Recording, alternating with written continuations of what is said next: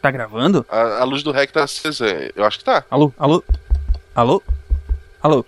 Sabe que isso é um gravador de fita, não é um telefone, né? Ah, eu tô testando. Peraí, eu, eu vou desligar e vou ver se gravou.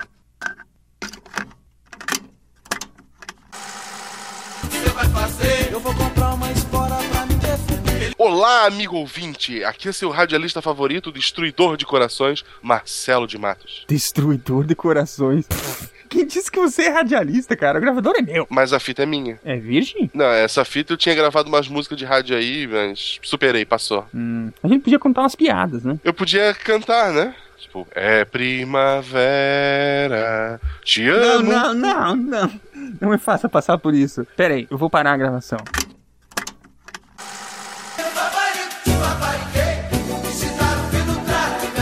Gravando. Não fala gravando, já começa direto. Mas eu nem sei o que falar, cara. Vai, cara, usa a cabeça. Talvez se eu colocar um fundo musical. é, eu vou ligar o videogame aqui. Deixa eu ver o teste de som. Aí com a música tu fala. Hum, tá, tá bom, mas, eu, mas fala o quê? Cara, eu vou desligar. Quando eu ligar novamente, vou botar uma musiquinha, coloca teu coração pra fora, fala aquilo que você gostaria de dizer. Sei lá, ah, se tu tivesse o poder de alcançar milhares de pessoas, o que você falaria? Hum, se eu pudesse alcançar milhões de pessoas, o que eu diria?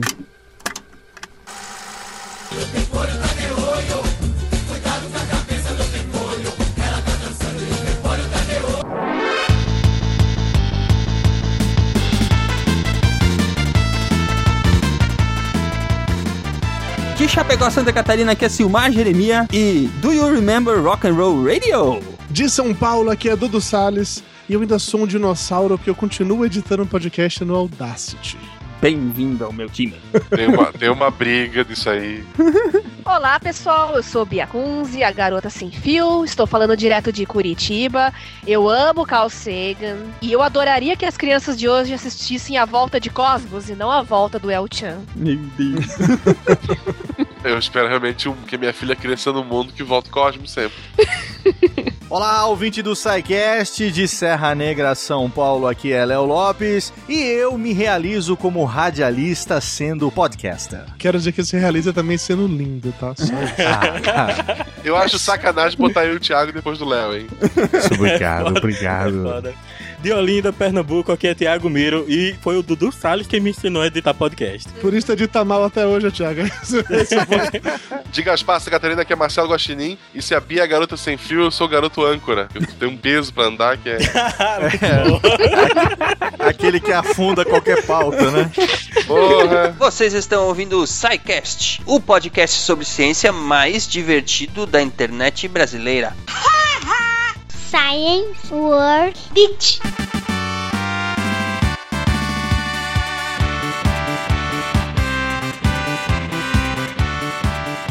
Bem-vindos à diretoria, à sessão de recadinhos do SciCast, um oferecimento da Seagate, criando espaço para a experiência humana. Eu sou o Silmar. E eu sou a Jujuba. Bem-vinda, Jujuba, à sessão de recadinhos do programa de aniversário do SciCast. Oh, Parabéns a você, né? vai ter bolo? Sempre? Só que não. Opa!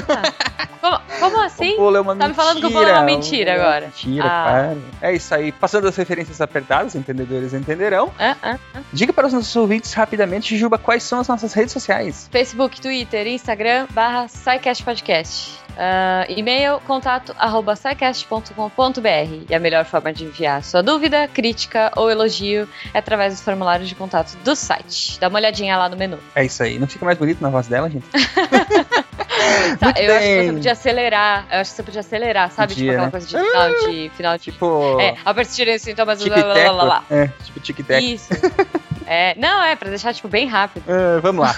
Então, semana de aniversário, hoje esse programa está especialíssimo. Contamos a Sim. história do podcast eh, com a participação de nomes importantíssimos para a história do podcast no Brasil. Tem o Léo Lopes, tem a Bia Kunze, tem o querido prefeito da internet, o Thiago Miro, né? E vários recadinhos dos nossos amigos aí pela Podosfera que nos prestigiaram neste dia. Fica o nosso agradecimento especial para todos os nossos ouvintes e tem outros recadinhos espalhados aí pelo programa que vocês vão gostar. Nós vamos Sim. não vamos perder muito tempo com isso. Vamos diretamente aos nossos anunciantes. Hoje nós temos para dizer que o Deezer, lembram do Deezer? Nosso Uh, parceiro para as playlists Deezer. do SciCast? Sim. Que aliás a galera tá adorando. Tá adorando. O Deezer agora passa a suportar podcasts, minha gente. Olha, Ah, Que meu foda. Deus. é isso aí, gente. A Deezer vai ser a primeira plataforma aqui no Brasil a colocar podcasts pra vocês ouvirem. é isso aí. É um presentinho também, é aniversário do SciCast e a Deezer tá Sidecast não colocando dá aí. ponto sem gente. nó, né, gente? Vamos atrás de um É. ótimo parceiro aí. e a plataforma do Deezer, então, tanto o browser quanto o móvel, né? Ele passa a suportar podcasts. Você pode assinar os seus podcasts preferidos através do Deezer, sincronizar para ouvir offline, além, é claro, de toda aquela gama gigantesca de músicas bacanas que vocês podem acessar lá através do Deezer e das playlists que o SciCast disponibiliza lá para vocês. Sim, é isso aí, galera. Aproveita bastante o Flow, os nossos podcasts, as nossas playlists lindas e maravilhosas. Aliás, a desse episódio vai ficar show, hein? Show de bola, hein? aquele co- esse começo, certeza que vai ser um sucesso. Tenho certeza que o pessoal vai adorar. É isso aí, então busquem lá no Deezer.com, baixem os aplicativos e se divirtam imensamente com esta novidade. Deezer suportando agora podcasts. É isso aí. E assinem o SciCast, gente, por favor. né? SciCast, óbvio, óbvio, óbvio. Isso não precisa nem falar, né, Juliana? Ah, Muito bem, queridos ouvintes, para os que estão na maratona buscando infinitas referências àquele filme Prometheus, maldito, pô, seu mar, tadinho. para participar des- ah, da ação para ganhar as caixinhas de aniversário do SciCast, né? Lembrando que vocês Uhum. têm, são cinco caixinhas, para os cinco primeiros ou para os que mandarem mais referências ao filme Prometheus em todos os episódios já publicados do SciCast, inclusive neste, Uhum. né? Este, no caso, é o último episódio para participar dessa promoção. Valem as participações enviadas até hoje à meia-noite, sexta-feira, 30 de outubro de 2015, Uh. à meia-noite. Vocês têm para mandar as últimas referências. Peraí, então essa referência que você fez de Prometheus agora também conta. Conta, E a que eu falei agora de Prometheus também conta. conta, E se eu falar Prometheus de novo, vai contar. conta. Tá, então tá bom. Só pra saber. E também todas as que apareceram durante o episódio. Sim. Muito bem, gente, é isso aí. As recadinhos de hoje são esses, bem rápido. Vamos ao episódio, porque ele é marcante, ele é importante para todos nós. E, enfim, parabéns a não só as pessoas que fazem o SciCast, mas a todos que curtem o SciCast, a todos que acompanham o SciCast. O SciCast não é só nosso, o SciCast é principalmente de todos que gostam dele, que ouvem e que prestigiam o trabalho que a gente faz. Se você quer colaborar financeiramente para a manutenção do SciCast no ar, vocês têm aí os programas de patronato, Patreon, PagSeguro e os anúncios através da agência Protons. Entrem em contato, os links estão aí no site. E sem mais delongas, né, Juliana, vamos ao episódio de hoje. É isso aí, vamos porque tá muito lindo. Tá muito legal. Eu, eu tô emocionada. É isso aí, gente. Feliz aniversário para todo mundo, não só pra gente. Um abração e nos vemos logo mais. Até. Mas peraí, o bolo. Não, não vai ter bolo mesmo, é isso que você tá me falando. Bolo é então. uma mentira. Ô, Silmar. Alguém podia mandar um bolo pra gente, né? Eu, eu, eu, eu acho. Gente, tô aceitando o bolo, então.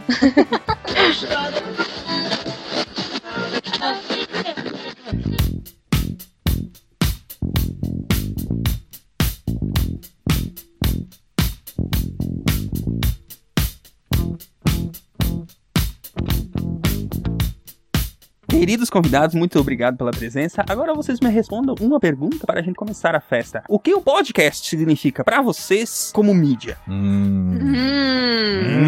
Hum. Posso começar? Por gentileza. Vou contar uma coisa que eu não contei em podcast nenhum. Olha, atenção, cadê a vinheta de exclusivo? Solta aí, Léo. Olha só, quando eu tinha 16 anos, eu queria descolar uns trocos. Aí eu fiz um curso de radiolocução. E em algumas rádios de Curitiba eu gravava vinhetas, fazia chamadas para eventos culturais e tal, e descolava um dinheirinho. Aí eu pensei em cursar comunicação, eu tava no segundo ano do ensino médio, aquela época, né? Pensei em cursar comunicação. Minha mãe achava que eu devia fazer arquitetura, porque eu gostava de desenhar. Mas eu já tinha um pé na área de biológicas, eu gostava de sangue mesmo, já estava determinada aí por esse caminho. Eu queria fazer comunicação. E nessa época foi um professor que falou para mim, ó, você pode usar a comunicação como um complemento da área que você está. Então você pode fazer arquitetura, você pode fazer medicina, odontologia, seja lá o que for, e se tornar uma comunicadora também. Você pode escrever colunas, você pode falar na rádio, você pode ter programas sobre a área que, que você domina. Eu falei, puxa, bacana isso, né?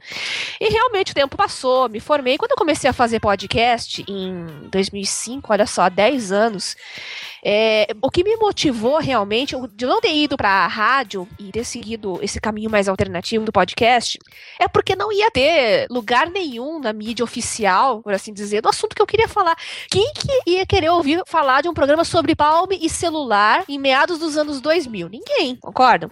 E isso que foi bacana nos podcasts, que me atraiu antes de ser podcaster, mas como ouvinte, já em 2004, acho que começou os primeiros podcasts em inglês, depois aqui no Brasil, Danilo, Gui Leite, o Macari com a Adriana. Foi essa possibilidade de você falar o que você quiser, sem amarras, sem ninguém ditando o que você pode, o que você não pode falar. Era isso que eu queria. Eu queria um espaço que me permitisse falar o que eu realmente quisesse, não que fosse imposto ou para agradar simplesmente outras pessoas. Eu queria pessoas que gostassem do assunto que eu gostava. Então, o que significa para mim como mídia o podcast é isso. O podcast é o assunto que você quiser, né? Um espaço alternativo para assuntos que canais mais conhecidos ou canais mais oficiais, vamos dizer assim, é, jamais abordaria. Acho que a palavra-chave aí é liberdade, né? Exato, Pra você liberdade. fazer o que você quer. É, a liberdade de expressão que o podcast dá, nenhuma outra ferramenta é, da mídia tradicional dá. Né? Quem é apaixonado por comunicação hoje não tem espaço no rádio, como locutor de rádio, como radialista.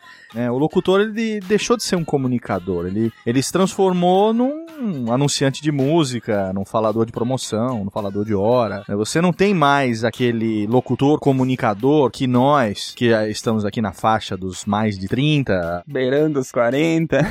a gente tá aqui nessa faixa, né? Quem principalmente ouviu rádio AM quando criança, é, independente da região do país onde morava, deve ter uma referência de locutor comunicador, que é aquele cara que acordava de manhã, falava com a dona de casa que tava fazendo café, falava com o zelador que tinha acabado de chegar no prédio. O cara, ele falava o tempo todo, né? E esse cara podia até mudar de emissora, que ele levava o público junto com ele. E o podcast, ele traz pra gente a possibilidade, como a Bia disse, com muita propriedade, de você se expressar sem, sem censura, sem limite, sem ficar se preocupando com o que pode, o que não pode, o que vai dar audiência, o que não vai dar. E aqui eu aproveito pra emendar a minha resposta à, à- pergunta, né? Pra mim, podcast como mídia significa a minha oportunidade de me expressar livremente. É, o podcast, como eu disse na abertura, ele é a ferramenta que hoje me possibilita, como radialista, que me tornei tardiamente aos 30 anos, me expressar da maneira como eu queria é, para um público que se interessa pelo, pelo jeito de fazer, pela maneira de fazer. Tanto é que eu emulo o rádio no podcast, fazendo ao vivo, fazendo com vinheta, fazendo com trilhazinha, sem edição e tal, em tempo real. E se diverte, né? Exato, cara. É minha. é- entendeu? É, é um ato altamente egoísta, onanista, masturbatório.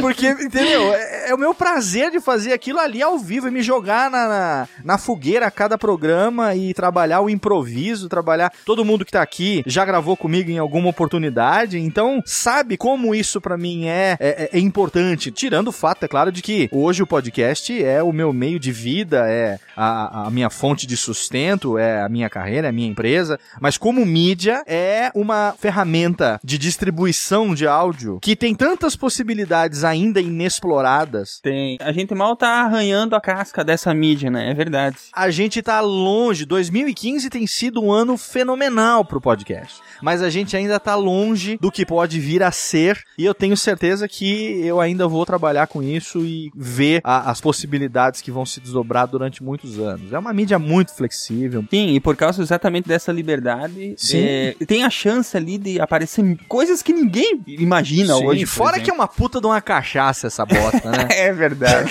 Quanto mais você se fode, mais você quer fazer É essa verdade, merda. É, é o que tu falou ali, ah, porque ah, eu vivo hoje do podcast, mas tu não vive do teu podcast exatamente. Acho que tu, Não. O Radiofobia, ele é, a tua, é o teu hobby, é a tua diversão. Na verdade, o Radiofobia, ele é mais que o meu hobby, porque quando você faz uma coisa é, há sete anos ininterruptamente, sem falhar uma semana, Sim. uma coisa que você se dedica tanto assim deixou de ser hobby há muito tempo, né?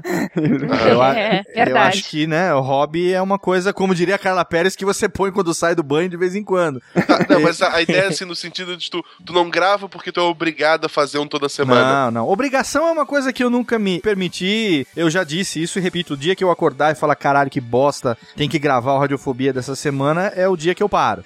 We gonna take you back in the, Quando eu era criança, eu escutava muito rádio, sim. Eu não escutava tanto rádio AM quanto quanto o Léo, porque não é que não tinha rádio AM em Amargosa. Ah, Tinha, é óbvio. Mas não era um costume na minha casa, assim. Meu pai sempre curtiu muito é, música sertaneja ou Luiz Gonzaga, então eu- normalmente eu cresci escutando os discos dele. Eu raramente escutava rádio realmente. Eu passei a escutar rádio com, uma frequência maior quando eu me mudei pra Salvador. E eu já era adolescente e tal, era aquela coisa de estar tá indo, voltando da escola, da faculdade, escutando rádio. É, eu lembro que eu adorava o fato que eu estudava pela manhã, e na hora que eu tava saindo de casa, de, de casa não, desculpa, da faculdade pra voltar pra casa pro almoço, tava passando pânico. E eu ia escutando pânico todo dia e eu achava muito foda, assim. E na época ainda tinha Jovem Pan em Salvador. Não sei nem se tem Jovem Pan em Salvador hoje em dia ainda ou não, porque parou depois de um tempo. E eu achava muito legal, mas pra mim era algo totalmente, sei lá, fora da realidade. Eu jamais imaginei na minha vida que eu faria um- um- alguma coisa assim relacionada com áudio. Desempregado, meio com a mão na frente e outra atrás, e rolou um momento específico em que tinha uma rádio comunitária lá na cidade que meus primos tomavam conta. E eu comecei a trabalhar nessa rádio comunitária. E, teoricamente, eu era, eu cuidava do, de fazer a escala dos locutores. Então, não era locutor, não tinha voz pra ser locutor, é óbvio, né? Com voz de gordo, né? Não, não vai. Pois é, não, não rolava. Ainda mais aquele esquema de rádio, que era mais esquemão de rádio AM mesmo. Aquele tipo de programação típica de rádio AM mesmo. Como é que era, Dudu? Era em Amargosa, nove da manhã. A rádio da cidade Jardim. Amargosa FM, a rádio da cidade Jardim, começando agora a programação da manhã.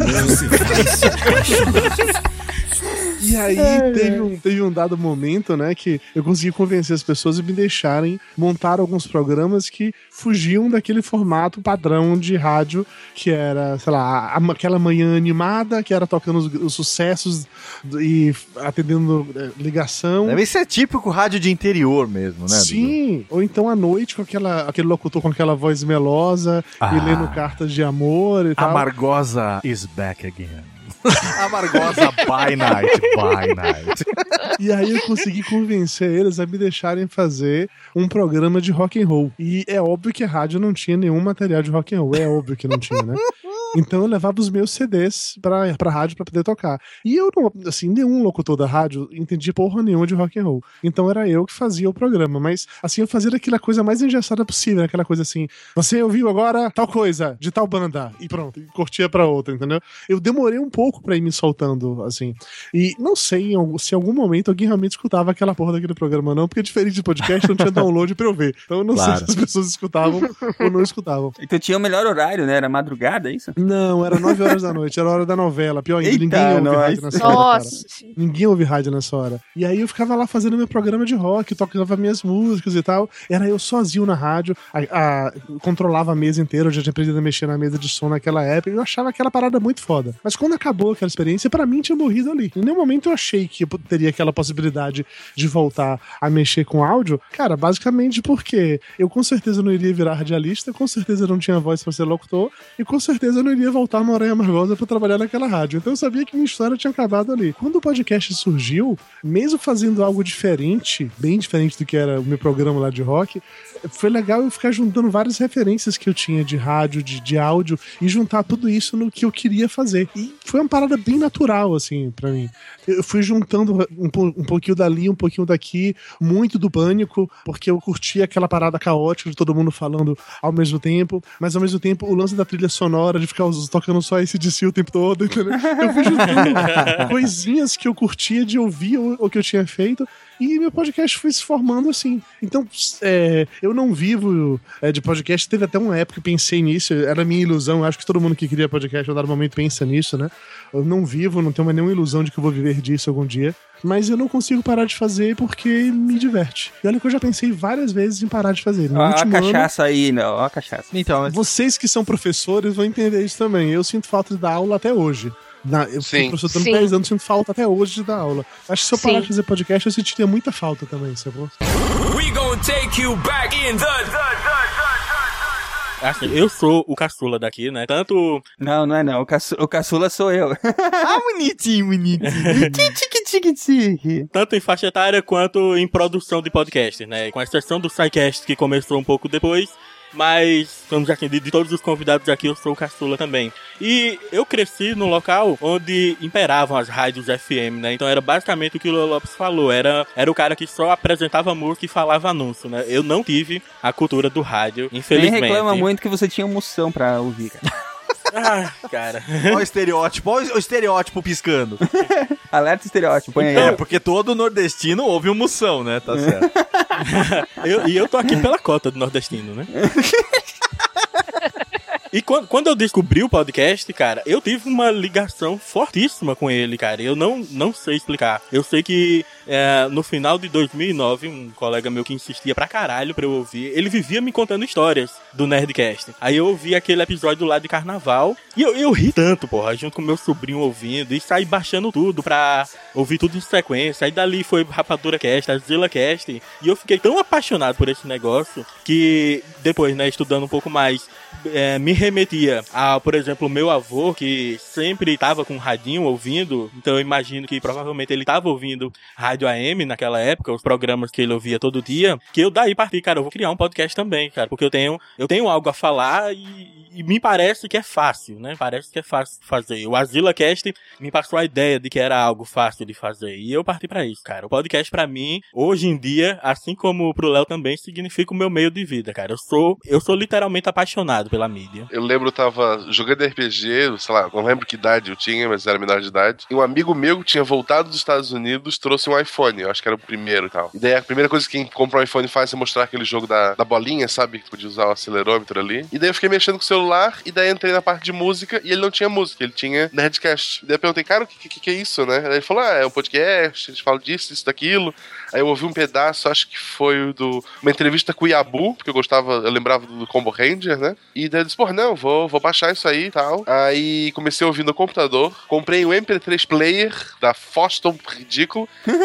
Eu já tive um. É, cabia um programa do Nerdcast. 128 mega. É, baixava, passava o podcast ali, ia pro, pra escola ouvindo, voltava e apagava, baixava outro. E eu fiz a maratona assim, sabe? Todos os Nerdcasts, na época era um pouco, era dois dígitos só. Aí fui atrás de, de rapadura, do download. A minha primeira decepção amorosa foi o do download. E, sabe, vários podcasts assim, depois eu, eu quero fazer parte disso, sabe? Eu gosto disso. Aí tentei, quando eu morava na, outra casa de Floripa, gravar com o pessoal que eram queriam fazer um podcast de anime, que foi até o terceiro episódio só. Só que a minha conexão era muito ruim, saiu muito chiado, acabou não, não ficando uma porcaria por causa de mim. Aí só quando eu mudei de cidade, uma, uma internet melhor e tal, eu fui atrás, comecei com um podcast de videogame e fui indo atrás disso sempre como hobby, me focando, estudando e tal. Disse, Não, eu quero só para me divertir, eu quero fazer aquilo que eu quero passar essa alegria pros outros que eu recebi por tanto tempo do- dos podcasts que eu gostava. né? E eu lembro até que o primeiro podcast maior que eu participei por, por mais tempo, a gente só fez uma reunião um dia com um monte de outros podcasts menores de, de videogame. E daí, como eu era mais novo, começaram a pegar no meu pé: ah, por que, que tu tá aqui? Tu acha que vai ganhar dinheiro e não sei o quê, papá, papá. Eu falei: não, assim, eu tô aqui porque eu sonho um dia gravar com o Jovem Nerd. Só isso que eu quero e eu posso me aposentar. E riram, gargalharam, sabe? Não, é absurdo, nunca vai conseguir gravar com ele e não sei o quê. E esse ano, graças ao SciCast, ele veio, gravou um SciCast com a gente, né? Aí agora você tá lá é, sambando na cara do Zé Calcado. Cara, né? eu, eu pensei assim, velho, onde, onde vocês estão agora, sabe? Pra- Não, não, não, não, pera aí. Eu- eu- Não, a pergunta é outra. A pergunta é outra. O que, que você tá fazendo aqui? Vocês acham que foi fácil não deixar ele se aposentar, gente? Ele queria parar depois disso. É porque eu tinha uma meta, aí eu dobrei essa meta agora. o legal de, de gravar podcast, o Smart pega no meu pé que toda semana eu tô num SciCast e em outro podcast qualquer. Mas isso, isso você sabe que é Escola Dudu Salles Arroz de Festa Podcastal, É né? isso aí, cara. Dudu faz Salles, parte. aliás, foi, já foi muito mais arroz de festa do que é hoje, hein? Sabe por quê, velho? Porque a vida, essa vadia, Essa vadia. Essa filha da nos faz trabalhar, entendeu? A gente tem que trabalhar. E podcast não paga faxineira, né? Aí, E pra mim é isso, podcast é isso. É uma, uma maneira que eu me divirto, eu escuto, pelo menos, eu assino 15 feeds, volta e meia eu não consigo ouvir todos, né? Mas tá baixado, tá lá, um dia eu posso ouvir. E eu gosto muito de estar consumindo essa, essa mídia, eu gosto de estar gravando, de ouvir o feedback. Tem gente pegando pé, nossa, tu escuta o podcast que tu gravou? Pô, é claro, sabe? Não é, é, ver onde eu errei o que eu podia ter feito, ou mesmo me divertir de alguma coisa que eu não lembro, que, que, eu, que eu falei. Então, pra mim, é uma diversão e é, uma, e é principalmente uma diversão que eu tô levando pra outras pessoas. E sabe outra coisa que eu acho que todos aqui daí vão passar? É, é, é você tentar mensurar na sua cabeça que tem milhares de pessoas lhe ouvindo das mais diversas formas possíveis, no ônibus. É, eu já vi depoimento de gente que ouve podcast até em motel, pô. Quê? Não é uma boa, não é um bom dinheiro investir pra ir lá ouvir podcast, cara. Meu Cara, Deus. mas tem, tem. We gonna take you back in the, A minha história com o podcast, ela é interessante porque de, de todos vocês aqui, eu, eu provavelmente fui o que entrou na produção de podcast mais tarde, né? E eu comecei a escutar podcast lá em 2008, 2008, mais ou menos metade de 2008, e, eu, e obviamente escutando Nerdcast. E quando eu comecei a escutar, eu achava muito legal o jeito que eles, que, que era, vamos dizer assim, uma conversa entre amigos falando bobagem e, e, e rindo uns com os outros e falando sobre coisas que todo mundo gostava entre eles. E, e aquilo é que me chamou mais atenção, assim, a descontração, e a diversão que eles passavam, tudo. Enfim, desde lá eu, eu vim ouvindo os programas, sempre, sempre nessa vibe e tal. E pra mim era como se eu tivesse na roda de amigos deles, como se eu, tivesse, como se eu fosse amigo deles escutando aquelas histórias, né? Porque, como todo bom nerd, ou não, eu tinha muito poucos amigos que gostavam das mesmas coisas que eu gostava. Ah, sim, claro. Então, pra mim era como se eu tivesse naquela roda de conversa e eu fosse amigo deles, que eles estavam Sim. falando de coisas que eu gostava. Sim. E aí foi indo assim, na época eu trabalhava e viajava muito, então, direto no rádio, né? É aquela loucura de, de pegar e ouvir todos os episódios em sequência. É, no começo eles faziam muito isso, né? Eles criavam um mistério sobre alguma coisa. Ah, quem era a portuguesa? Aí você tipo, ah, vai tentar adivinhar quem é que era. O ARG do sequestro do Jovem Nerd. Isso, exatamente. Vocês faziam essas brincadeiras e tudo. E isso, inclusive, é uma das coisas que, com os teatrinhos que vocês ouviram, muito mal feito, ah, eu e o Sim, Marcelo fazendo. Mal feito pra caralho. Exatamente. A gente tenta, assim, sabe, tipo, criar umas, umas, umas referências, umas histórias e tal, pra, pra divertir e criar umas mitologias malucas e tal. Porque o conteúdo que a gente trata no, no SciCast, ele é muito denso, muitas vezes. Tem programas que são extremamente densos, que Uhum. é, até pra alguém que é da área, a pessoa tem que ouvir mais de uma vez pra acompanhar. Então tem que ter essas quebradas, né? Esse, toque de humor, é, tentar é, dar aquela, aquela vírgula pra pessoa poder, "Uf, deixa eu dar uma respirada aqui, daí dali a pouco volta, né? Então a gente sempre tentou criar essas, é, é, esse tipo de coisa muito baseado no que eles faziam lá também, né? Uhum. E aí foi indo, foi indo, foi indo assim. É, Como todo mundo, eu acabei escutando muitos outros podcasts. to- praticamente todos esses que vocês falaram, eu também acabei ouvindo. Parei muito de ouvir, exatamente porque eu comecei a produzir. Aí você, ou você produz podcast ou você ouve podcast, né? Silma, eu acredito que esse tipo de envolvimento ocorre porque, salvo raríssimas exceções, todo mundo que tá ali na frente do, do microfone é extremamente amador, né? Praticamente não Sim, saber sim, o que sim. fazer com ele. Então, quando você ouve os caras lá descontraídos, se divertindo, você se sente ali junto, pô. Sim, Aí você sim. pensa, eu poderia estar ali no meio normalmente. Sim, de boa contando as minhas histórias. Quando o Jovem Nerd anunciou que ele ia largar o emprego, se mudar pra Curitiba, sabe, se dedicar ao projeto, eu, como amigo dele, disse: Cara, tu tá fazendo merda. tipo, eu fiquei triste. Ainda bem que eu tava errado, né? Mas eu fiquei triste. Cara, que loucura. Ele vai largar o emprego, vai morar junto com, com a família do amigo. E, e, cara, não, não vai dar certo.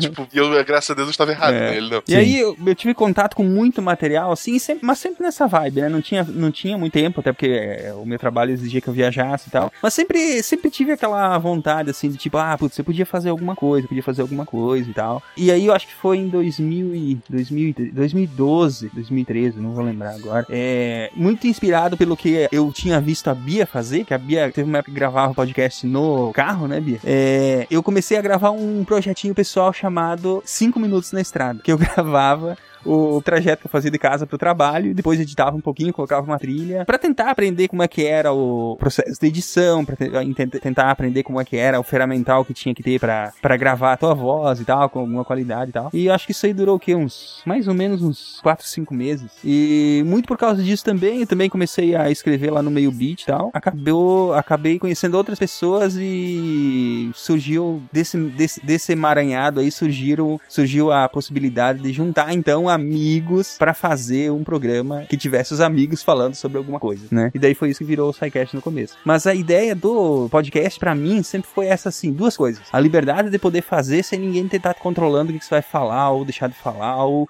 é, você poder mandar naquilo que você tá fazendo, né? Não, não ter que dar satisfação. E outra, colocar amigos falando, sabe? Poder é, ampliar os laços de amizade com as pessoas que você conhece ou com as pessoas que você admira, é, como por exemplo o Cardoso, o Nick, Frank e outras pessoas que eu sempre admirei eh, lendo o material deles, ou vendo o material que eles produziam na internet, e eu ficava pensando assim, putz, que legal se um dia eu puder estar mais próximo deles, talvez profissionalmente, ou talvez como amigo, né? Estar mais próximo dessas pessoas que eu admiro. E, e sempre foram as pessoas que eu tentei chamar, assim, as pessoas que eu achava que tinham a acrescentar com aquele conteúdo e tal. E sempre estreitando esses laços da amizade. Então, acho que as duas coisas que, que, que significam o podcast como mídia pra mim é essa liberdade e a, e a ampliação dos laços de amizade que a gente pode fazer produzindo esse tipo de conteúdo, né? Fiquei até emocionado aqui agora.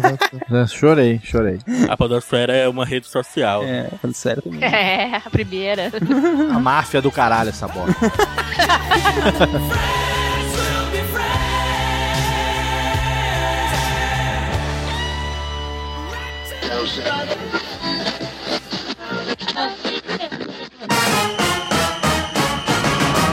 Olá, turminha do SciCast, aqui é o Afonso Solano, lá do Matando Robô Gigante, do grupo Jovem Nerd, autor da série Espadachim de Carvão, Malabarista, Stripper, Magic Mike. Nos fins de semana, estou aqui para dizer a vocês que a mídia podcast ela é saborosa, ela é sensacional, há uma dedicação, pelo menos eu sempre enxerguei assim, de quem ouve, de selecionar, de buscar. É uma escolha muito pessoal de qual podcast você vai assinar e vai seguir e vai baixar e vai acompanhar do que simplesmente você ligar numa rádio e ouvir o que está já passando ali, que alguém escolheu para você e sempre conversou muito comigo, por isso que comecei a mexer com isso muitos anos atrás. E eu, na verdade, botando um monóculo aqui, acabei entrando no mundo dos podcasts primeiro com os programas lá dos Estados Unidos e da, da Inglaterra. Eu ouvia o programa do Adam Carolla, o The Bugle também, que eu gosto bastante, que é um programa britânico. Então, a partir daí que eu desenvolvi esse gosto. E é uma mídia que vem crescendo cada vez mais. Quem conhece, quem está dentro do mercado, sabe que os números crescem cada vez mais, espelhando inclusive uma tendência mercadológica lá dos Estados Unidos, o que é muito legal. E me proporcionou muitas alegrias, me proporcionou um veículo para que eu pudesse exercitar o que eu gostava, que era contar histórias e compartilhar aí brincadeiras e, e aventuras e desventuras com todo mundo e abriu portas para que outros projetos acontecessem. E é isso. Um abraço para vocês do SciCast, porque a ciência tem que ser divertida e vocês fazem isso muito bem. Uma beijoca. Tchau, tchau.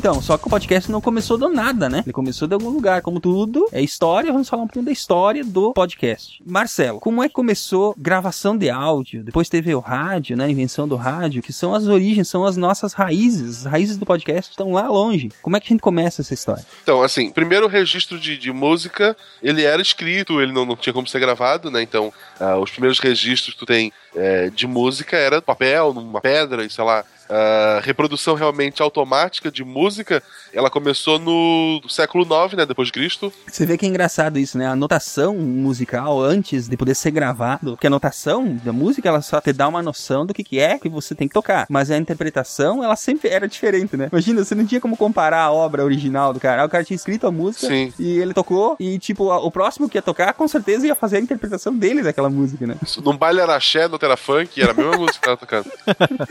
E então, o primeiro que tu tem nesse século IX era tipo um, órgão. é, ele tinha vários cilindros que tu podia trocar de posição, e daí, à medida que o ar passava ali, ele fazia um som específico, né? Tu colocava esses cilindros em posições específicas para ele fazer um som naquela sequência, né? E era um meio de tu ter uma música gravada. Tu Não tinha voz, óbvio, não tinha outros instrumentos, tu tinha só aquele instrumento específico que sempre que, que ligado, né? co- co- Colocado lá pra girar, ele ia fazer a mesma música. Então, foi um jeito de tu guardar algumas Então, Marcelo, eu acho que é interessante a gente sempre acrescentar o seguinte, que ah, o som, né? O que, que é o som? Muita gente trabalha com áudio, mexe, fala, mas a gente não tem ideia do que é o som, né? É, que são ondas que se propagam pelo ar. É uma vibração sonora que movimenta o ar e aí essa, essa vibração no formato de ondas, ela é captada e aí ela pode ser gravada, ela pode ser registrada, como você falou, de várias formas diferentes e aí depois ela pode ser reproduzida, né? Então acho que é importante a gente colocar, por exemplo, agora na, na era moderna da história, que a gente tem a evolução do áudio, a evolução principalmente da gravação de áudio. É, a gente pode colocar uma origem aí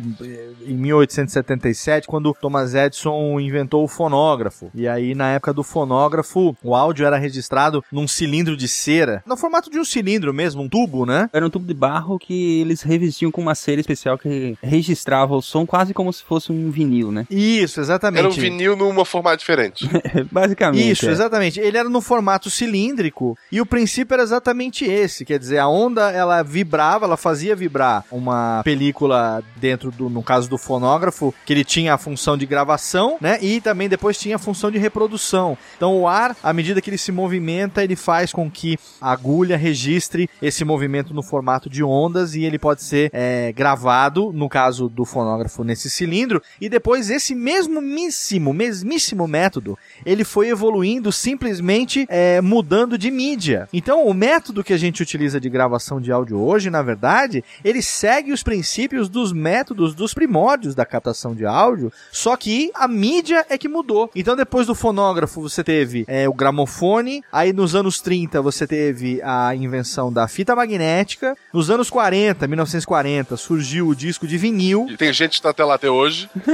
tem gente parou no vinil. Exatamente, mas a gente teve variações, teve, né, ó, 78 rotações, uma série de, de, de variações até chegar no vinil nos anos 40, e aí depois nos anos 60, mais precisamente 1963, a gente chegou na fita cassete, que é uma miniaturização da fita magnética que foi criada nos anos 30. Mas todos esses métodos, eles seguem o mesmo princípio, né? Ah, você tem uma, um método de captar a onda sonora, essa vibração sonora, ela é registrada numa mídia diferente, né? E aí a gente teve uma evolução, a gente teve um jump é, a partir dos anos 80, quando foi inventado o método de codificação desse áudio físico, até então analógico, para os formatos digitais. O primeiro que surgiu foi o CD em 82, depois a gente teve o MD, o mini disc em 92, e a gente teve agora mais, bem mais recentemente, em 93, o surgimento do formato MP3. E é importante dizer que todos esses formatos digitais, é, essa codificação do áudio no formato digital,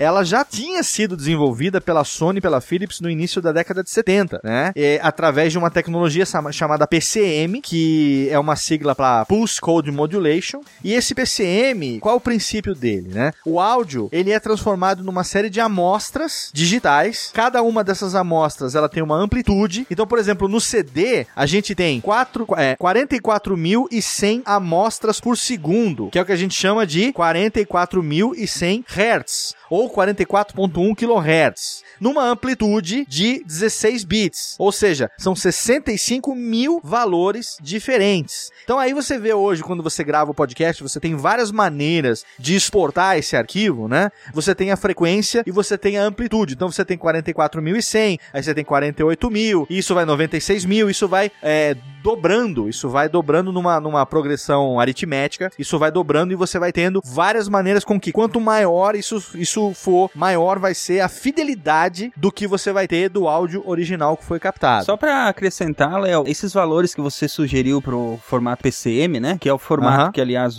é registrado no CD, né? É, ele não é aleatório. Ele, ele foi, como tu falou bem, né? Pesquisado lá nos anos 70. E a fórmula matemática desse formato, ela representa com exatidão o que é a música no formato analógico, tá? Exatamente. Então, é, Exatamente. é, matematicamente é a representação perfeita do som, o que tá acontecendo ali. Exatamente, porque você teve que, de uma certa forma, por isso que muitas vezes os puristas, que a gente tava brincando até agora do vinil e tal, mas existe uma razão por trás disso, é que o som registrado em mídia analógica, é, ele é muito mais fiel, ele é- a chance dele ser fiel ao áudio original é até maior do que a mídia digital, dependendo da maneira como a, a- a mídia digital foi gravada. né? Então, a partir do momento que você é, tem o PCM, por exemplo, que é o áudio do CD, né?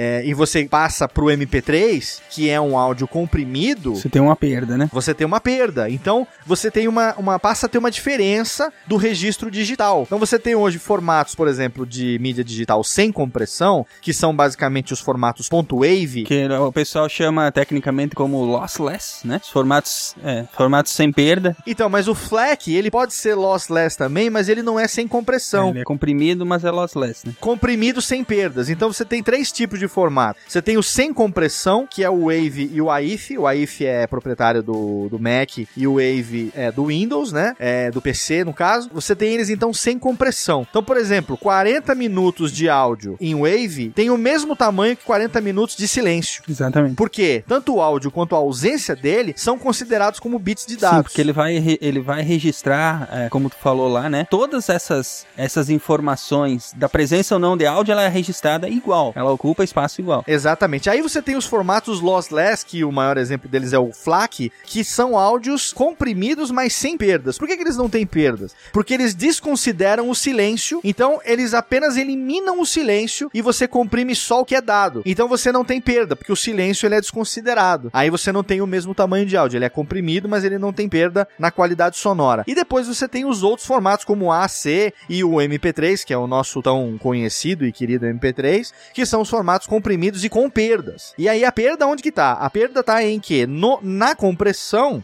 o processo de compressão, ele elimina frequências que não são geralmente é, compreendidas ou percebidas pelo ouvido humano. E aí, é claro que ouvidos mais apurados, pessoas, né, com audição plena e, e- e, assim, pessoas que estão acostumadas com áudio é, de, de alta definição, percebem essa diferença. Pessoas que têm ouvido treinado percebem essa diferença. Mas é, geralmente você tem ali no MP3 uma redução de frequências ou muito baixas, que é a frequência grave, ou muito altas, que é a frequência aguda, né?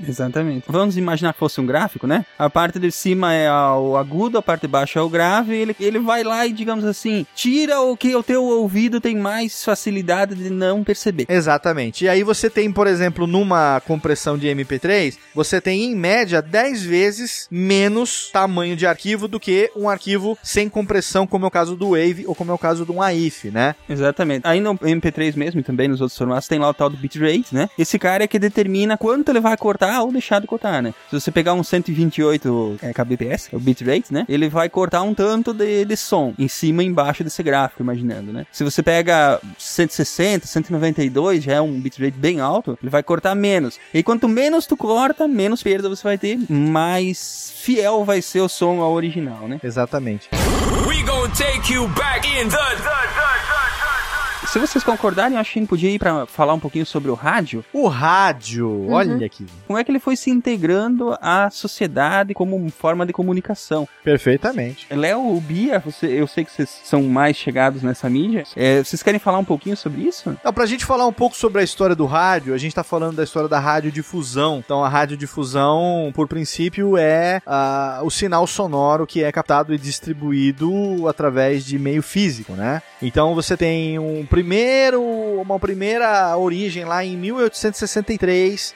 A gente tem o James Clerk Maxwell, que era um professor de física experimental da Universidade de Cambridge, na Inglaterra, que ele teoricamente demonstrou, naquela época, a existência de ondas eletromagnéticas. E isso foi o início de tudo, isso foi o princípio de tudo, né? Ah, o conhecimento de que haviam ondas que se propagavam através do ar e que essas ondas poderiam ser captadas e que poderiam ser reproduzidas também. Então, o grande desafio das pessoas que eh, pesquisavam a- essa, essa, essa parte da física, né, essa parte sonora, passou a ser como reproduzir e captar o áudio através das ondas eletromagnéticas. A gente tem um cara que, cujo nome acabou sendo eternizado até hoje, que é o Heinrich Rudolf Hertz, um alemão que em 1897 ele conseguiu fazer com que eh, algumas faíscas elas saltassem fisicamente entre duas bolas de cobre que estavam ali separadas alguns centímetros, né? E aí ele conseguiu fazer com que esses, esses ciclos, esses quilociclos, eles passassem a ser chamados de kilohertz, exatamente pelo seu nome. E o hertz, ele é até hoje a medida de onda de rádio, a medida de onda de rádio. Então você, gente acabou de falar dos 44 mil, 44.100 hertz ou 44.1 kilohertz. Então a onda, a medida de onda, a unidade de medida de onda magnética passou a ser o hertz. Tanto é que a gente fala que o rádio tradicional, ele se distribui através das ondas hertzianas, né? Então você tem é, o, o kilohertz, você tem o megahertz, então o FM é o megahertz, o AM é o kilohertz e assim por diante, né? Tanto que o, quando eles anunciam ah, a sua rádio 101.9 kHz, eles estão. Exatamente, exatamente. Você tem transmitindo em 100,9 kHz, 100,9 MHz no caso do, do, do, FM, né? Tem até uma curiosidade técnica interessante, né? Que o, a, entre as ondas AM e as ondas FM, né? Que a, a rádio AM, por exemplo, ela vai muito mais longe o sinal. Exatamente. E exatamente. enquanto que a rádio FM, ela vai mais perto, mas a tendência é que a qualidade seja maior. É, é porque a onda, a onda FM, ela, vamos dizer assim, ela, ela para muito fácil em obstáculos, né? Eu tenho um rádio aqui, você tem é, é, alguns rádios mais antigos, quem tem acesso a isso, é, você tem várias faixas de onda, é, antes até do AM, você tem então ondas curtas, né? Você tem ondas médias e você tem ondas longas. E, e essas ondas, elas definem exatamente isso que o Silmar falou. A distância que ela vai, quanto mais longe ela vai, menor é a qualidade desse áudio. Quanto mais perto ela chega, maior a possibilidade dela ter uma qualidade é, sonora, distintivamente sonora. É, tecnicamente o, o, formato da onda, quanto mais curta, mais longe, é por quê? Porque quando ela dá num obstáculo, e isso eu tô falando da própria nuvem, da própria atmosfera, por sim, isso que sim, você sim. tem, por exemplo, a possibilidade com um rádio desse que o Léo falou, de captar às vezes uma rádio de ondas curtas lá da Europa. Sim, de Angola, de, da, de, de das Filipinas. Por quê? Porque vamos dizer assim, a onda sobe e ela dá na atmosfera e ela, ela volta, entendeu? Sim, ela é rebatida e você consegue captar, ela se é, reflete, ela, a refração, o termo, o termo técnico é esse, né? Exato. A refração da onda, ela acontece nas mais variadas superfícies. Então você tem como captar, por exemplo, daqui de Serra Negra, eu consigo ouvir rádios de Angola, rádios de Moçambique, uhum. através do meu rádio de ondas curtas. Isso, puta, não é de agora, não. Desde que eu era moleque dava pra ouvir isso. Isso existe, inclusive, até hoje e vem de muito tempo, né? A gente teve a invenção do circuito elétrico, é, que foi em 1897 pelo Oliver Lodge, e isso possibilitou uma coisa importantíssima até hoje, que é a sintonia da frequência. Então você passou a ter a possibilidade de sintonizar frequências diferentes. Aí você teve a, o desenvolvimento da válvula, principalmente a válvula triodo. Então, você teve algumas pessoas que trabalharam com isso, como Lee Forrest, como Von Lieben, como o Edwin Armstrong, americano, que conseguiram amplificar e produzir essas ondas de forma contínua, e aí passou-se a ser possível a, a escolha dessa frequência. Mas aí, nesse papel todo, nesse meio todo de estudo de ondas sonoras, e aí a gente tem é, é, é uma série de pessoas que trabalharam com isso, como o, o próprio Marconi, né, que é tido como pai do rádio e tal, a gente teve um brasileiro. A gente teve um brasileiro, padre gaúcho, chamado Roberto Landel de Moura. E esse cara, na verdade, ele construiu uma série de aparelhos é, que foram importantíssimos para a história do rádio. Várias patentes, inclusive, são dele. Ele tem patentes registradas que, na época, uma coisa que vale a pena colocar, não foram incentivadas, principalmente pelo fato dele ser, ser padre. É, a igreja não permitiu. O que, que padre também tinha que estar tá fazendo ciência, né? Tinha que estar tá rezando missa, pô. Exatamente. a igreja da época não permitiu que ele tivesse uma postura científica à altura da sua capacidade, né? Ele foi reconhecido é, postumamente, ele obteve, depois de morto, né, é, os méritos que reconheceram a ele, o pioneirismo nessa área de telecomunicações e tal. O erro dele foi não ter inventado a música gospel antes de criar o rádio. Ele teria um apoio maior. É curioso, né, não ter, não ter esse reconhecimento, né? Porque a, a primeira transmissão feita por, é, por ondas hertzianas, né?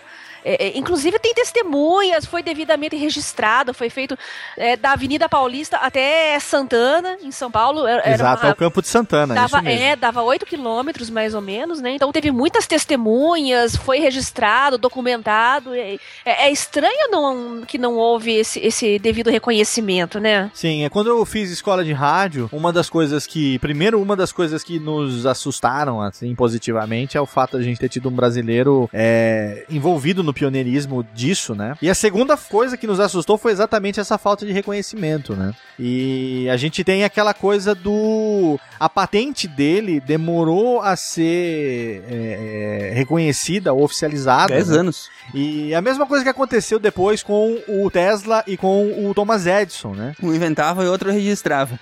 Exatamente. Você tem um cara inventando e o outro cara registrando. Então, a partir do momento que você tem o registro, a mesma coisa da polêmica dos, dos irmãos Wright e do Santos Dumont, né? Não só os dois. Tipo, pros franceses tem um terceiro cara. É, tinha várias pessoas trabalhando nessas, Isso. no avião, no mundo todo. Exatamente. Você tinha uma época onde tinha vários é, pesquisadores de várias áreas e várias nacionalidades diferentes trabalhando é, em pesquisa de diferentes tecnologias e no final das contas você tinha que ter um reconhecimento, né, é, do governo do país onde você morava e enfim daquele meio que você acabava representando e infelizmente o Landel de Moura não teve é, esse apoio que se esperava que hoje nós, né, esperávamos que ele um dia tivesse tido para que nós tivéssemos esse título, né, de ter um brasileiro como o, o patrono ou pelo menos o pai do, da radiodifusão e tal, mas a gente tem essa experiência de ter ah, tido ele como alguém que efetivamente contribuiu e muito para isso teve efetivamente essa essa colaboração, como a Bia falou com testemunhas, aconteceu realmente, né? Há mais de 100 anos, comunicação sem fio. A Bia, então, pode ser um pouco mais antiga do que a gente imaginava lá no começo. Não. We gonna take you back in the, the, the, Ô Bia, ao Bia, agora eu acho que é importante aqui a gente apontar também, é, a gente tem nessa, nessa época, acho que contemporânea dessa época, um pouquinho mais depois, nos vídeos de 1910, 1914, por aí, a gente tem uma, uma atriz é, austríaca chamada Ha- é, Heidi Lamar, que também era inventora. Eu falo muito nas minhas aulas dela.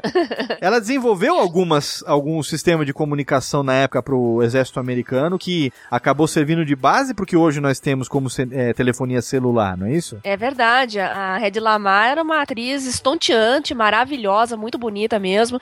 Tanto que ela foi usada como inspiração para criar a Branca de Neve de, de Walt Disney, né? E ela despontou em Hollywood dentro de uma polêmica também, porque ela era uma mulher de atitude, né? Ela, ela participou do primeiro filme. É, que continha uma cena de nu frontal, não era filme pornográfico, era um filme tradicional, né? E além disso, foi o primeiro filme da história a exibir um orgasmo feminino. Então é um filme é, muito polêmico, foi banido nos Estados Unidos e, enfim, mesmo assim, ela deslanchou na carreira e a obra mais conhecida dela é Sansão e Dalila. Procurem aí no Google, quem estiver ouvindo, escreva lá Ed Lamar, Sansão e Dalila, vocês já vão, vão entender. Mas a história dela, muito além de ser uma, uma atriz muito bonita, é que ela tinha um diferencial. Ela gostava de matemática e de física. Veja só.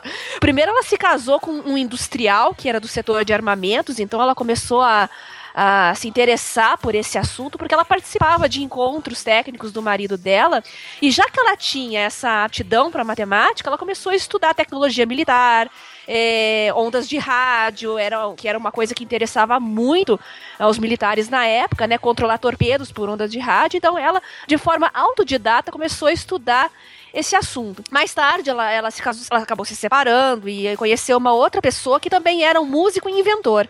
Então ela sempre é, se sentia atraída por pessoas que tinham uma inteligência a mais, né? Só que nessa altura ela já tinha bastante conhecimento de física, matemática, eletrônica, é, o suficiente para bolar um método chamado alternância de frequências, que é a base da nossa tecnologia sem fio hoje, tanto para celular, Wi-Fi, Bluetooth, que é mais ou menos assim. O emissor e o receptor mudam constantemente de frequência. Para quê? Para driblar o inimigo, para o inimigo não interceptar o sinal, né? Então isso é a base da telefonia celular hoje. Se vocês procurarem na internet, vocês vão ver o esquema, os desenhos que ela fez com essa ideia que ela tinha da alternância de frequências, que hoje todo mundo que tem um celular é, é, é mais ou menos por aí que, que as coisas funcionam, né?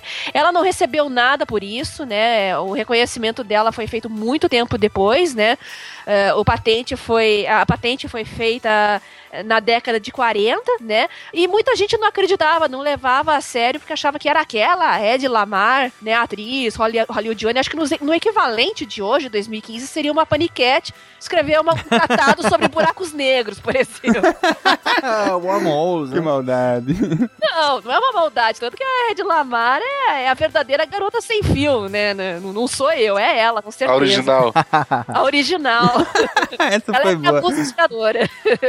Muito boa. Mas é, é bacana essa história, porque realmente o legado que ela deixou pra, pra ciência, né? Pra, pra eletrônica e pra, pra física moderna é um, é um legado realmente muito valioso e todos nós hoje temos relação direta com isso. Então, toda essa parte técnica do, do rádio é bem interessante, mas enquanto mídia de comunicação, enquanto mídia, vamos dizer assim, até uma mídia social das antigas, né? Sim. como é que o rádio foi se transformando ao longo de todo o século XX no que ele, no que ele foi, no que ele virou ao longo do século XX e como é que ele se transformou no, na- no podcast, no que passou a ser, vamos dizer assim, o rádio, o rádio digital na internet depois é, dos anos 2000. O rádio, na verdade, ele foi a grande mídia do século XX. O rádio foi é, a mídia que começou e encerrou o século XX com a mesma importância e com a mesma relevância. né? O rádio viveu o seu auge ali nos anos 20, nos anos 30, e a gente tem no rádio o nascimento é, de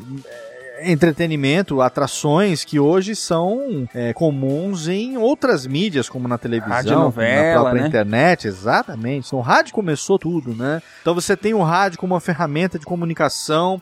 É, na década de 1910, com a Primeira Guerra Mundial, você tem o rádio como ferramenta de difusão das notícias, do que acontecia no fronte. Você tem o rádio ali vivendo a sua era de ouro nos anos 30 e 40, não só no Brasil, como no mundo todo. Não só pela, é, é, pelo aspecto de mídia, de prestação de serviço que o rádio tem como uma missão principal, a prestação de serviço, de levar informação e conhecimento para as pessoas, mas também entretenimento, mas também ludicidade, né?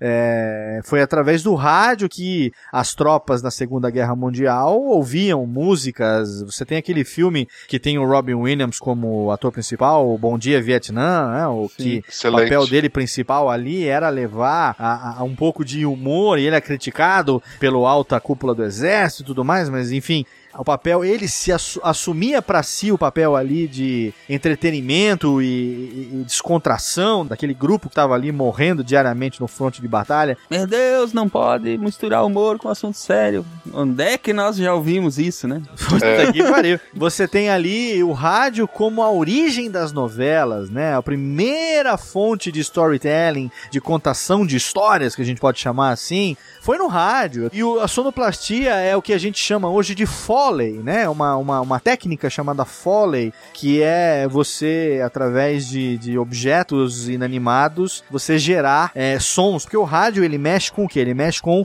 a imaginação Sim, da sim, pessoa, ele mexe com a criatividade da pessoa. Pra quem gosta de estudar isso aí, inclusive tem uns documentários da Disney Sim. que falam sobre as oficinas de criação de sons Exato. que eles têm, que, enfim, agora usam um pouco menos, mas ainda assim usam muito, é porque eles, você veja bem, você está produzindo desenhos animados e você precisa usar sons nesses desenhos animados, Sim. né? Você tem que criar esses sons de alguma forma. Ah, você tem sons que. Às vezes você tem sons que existem na Sim, natureza são e você vai captados, né? captar ou tentar reproduzir de alguma maneira, né? Como o clássico da chuva, chuva. né? Que você pode fazer com um regador caindo numa placa de metal ou, ou, ou num balde, é, o do cavalo que você pode reproduzir com cascas de coco, é, o do trovão que você pode pegar uma placa de metal e Sim, tremer sim. e fazer com que ela emite um trovão e tal. Mas você tem hoje, claro, a- o resultado disso, a consequência disso no cinema moderno é a produção de sons do nada. É uma coisa fantástica. E isso tudo tem como origem o rádio. Sim. Né? E a gente tem aí o rádio como a grande escola de comunicação. Quando a TV surgiu em 1950, é, no Brasil, no caso, em 1950, a, a, a primeira fonte de profissionais para trabalhar na televisão foram quem? Os profissionais de rádio. Aliás, a, a TV ela demorou muito pra encontrar a própria, a, o próprio A própria identidade. Exatamente, que no, no começo era, o- era o rádio, né?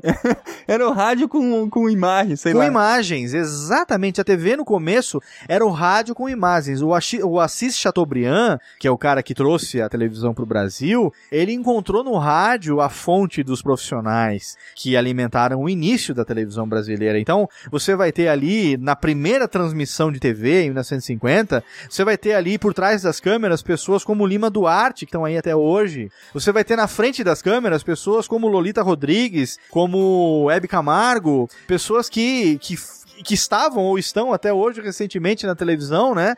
E que estavam ali no começo, que vieram da onde? Vieram do rádio. Aracide Almeida, né? Essas pessoas todas que eram os pioneiros do rádio, que eram sucessos absolutos no rádio. A escolinha do professor Raimundo, que a gente conhece, pelo menos nós que vivemos os anos 90, né? A gente conheceu o Chico Anísio, a escolinha do professor, do professor Raimundo, ela nasceu no rádio nos anos 40 e foi durante muito tempo o programa de humor mais longevo do Brasil, transpassando mídias. Ele migrou do rádio pra televisão e continuou durante décadas. E as pessoas não sabiam que aquela porra tinha começado no rádio. Passa até hoje no Viva. O Viva eles voltam Até hoje passa no Viva. Volta e meia outro canal, outros canais tentam fazer uma versão. E é, não dá, já não teve dá, escolinha do Golias, escolinha do Gugu, escolinha do Magal, escolinha... Supletivo do Celta, ouviu falar desse? Supletivo do Celton do. do, do, do, do, do como é que é? TV Aparecida, do- TV Aparecida. TV Aparecida, não, teve aquele outro cara lá que é o Rodrigo Faro, já foi professor da escolinha. Mas enfim, e o rádio, cara, é- é- ele viveu, ele é um sobrevivente. Eu, eu determino o rádio como um sobrevivente. Eu tenho o prazer de ter vivido a minha infância é, graças ao rádio, ter consumido rádio desde tenra idade, pela minha avó, que, que era analfabeta de pai e mãe, eu ouvia rádio todo dia. Eu, isso me é uma recordação muito nostálgica de acordar de manhã pra ir pra escola com o cheiro do café e, aquele cheirinho do, do pão do tostec ali torrado na frigideira, com pão com manteiga, e a minha avó ouvindo rádio, ouvindo ali Gil Gomes, ele Correia, 6, 7 horas da manhã, é, que é uma coisa que até hoje você, você tem, lógico que numa proporção bem diferente.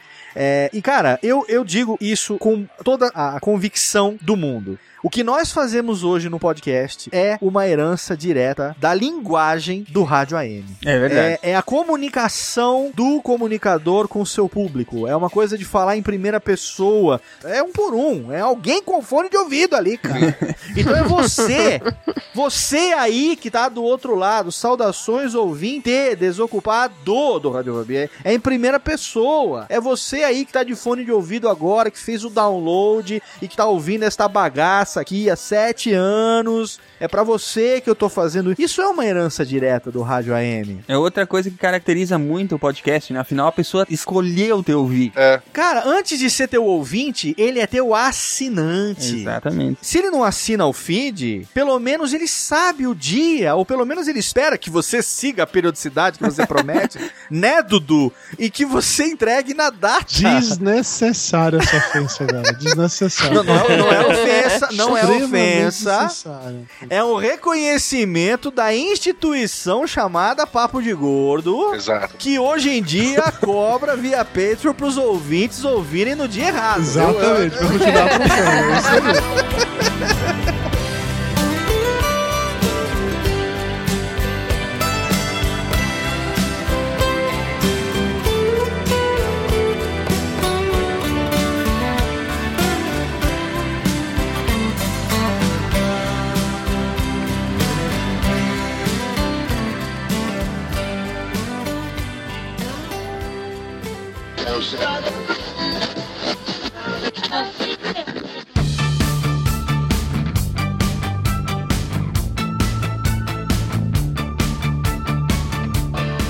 Olá, ouvintes do SciCast. Eu sou a Mafalda e eu era produtora, editora e host do podcast da Mona Lisa de Pijamas. Era um podcast de entretenimento comandado por mulheres. Éramos eu, Eubalina Australis e Phoebe. E o Mona Lisa de Pijamas nasceu em 2008 e concluiu a sua missão em 2013. E apesar de ser um podcast feito por mulheres, nosso público ouvinte era, em sua maioria, de homens.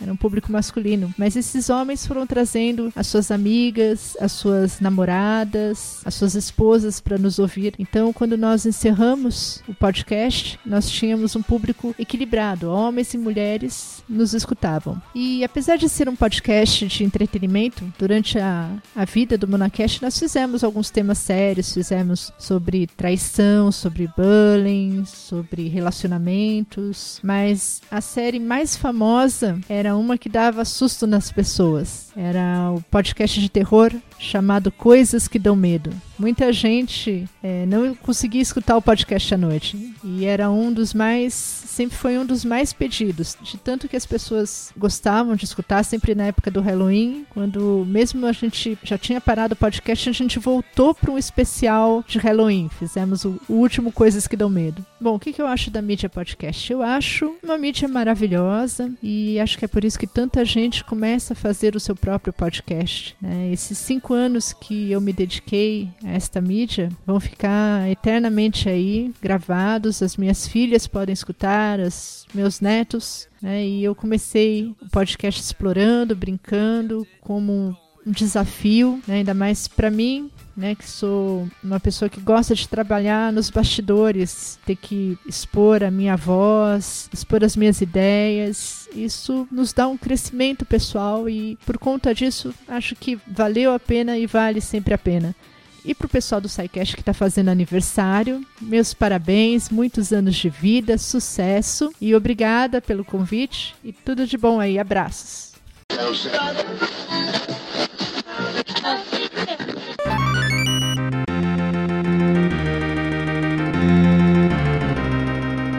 Olá, meu nome é André Campos e eu conheci a mídia de podcast em 2005. Eu tinha terminado de ler o sexto livro de Harry Potter e estava desesperado por encontrar discussões sobre aquilo, encontrar opiniões de outras pessoas. E logo de cara eu fiquei viciado no formato. E alguns anos depois, em 2008, eu juntei alguns amigos e nós criamos o Nowloading, que foi um podcast sobre videogames que durou até 2010 e um projeto que me ensinou mais do que qualquer faculdade ou qualquer trabalho que eu já tive e me fez ter certeza de que era isso que eu queria fazer profissionalmente na minha vida. Levou quase 10 anos, mas hoje com jogabilidade eu posso dizer que finalmente eu trabalho com isso, graças ao nosso projeto do Patreon, que foi um dos Patreons mais bem-sucedidos aí do Brasil. E eu realmente torço para que isso continue por muitos e muitos outros anos, porque o podcast é uma mídia que eu não só amo muito fazer, né, eu gosto muito do processo processo de estudar para uma gravação, de aprender coisas novas nesse processo, de gravar e discutir, contestar ideias e mudar de opinião, descobrir pontos de vista diferentes ali. Eu acho que é algo muito saudável você ter uma discussão inteligente com pessoas inteligentes sobre qualquer assunto que seja. Então, o podcast me permite ter isso numa frequência que eu gosto muito, mas também é uma mídia que eu amo escutar. Eu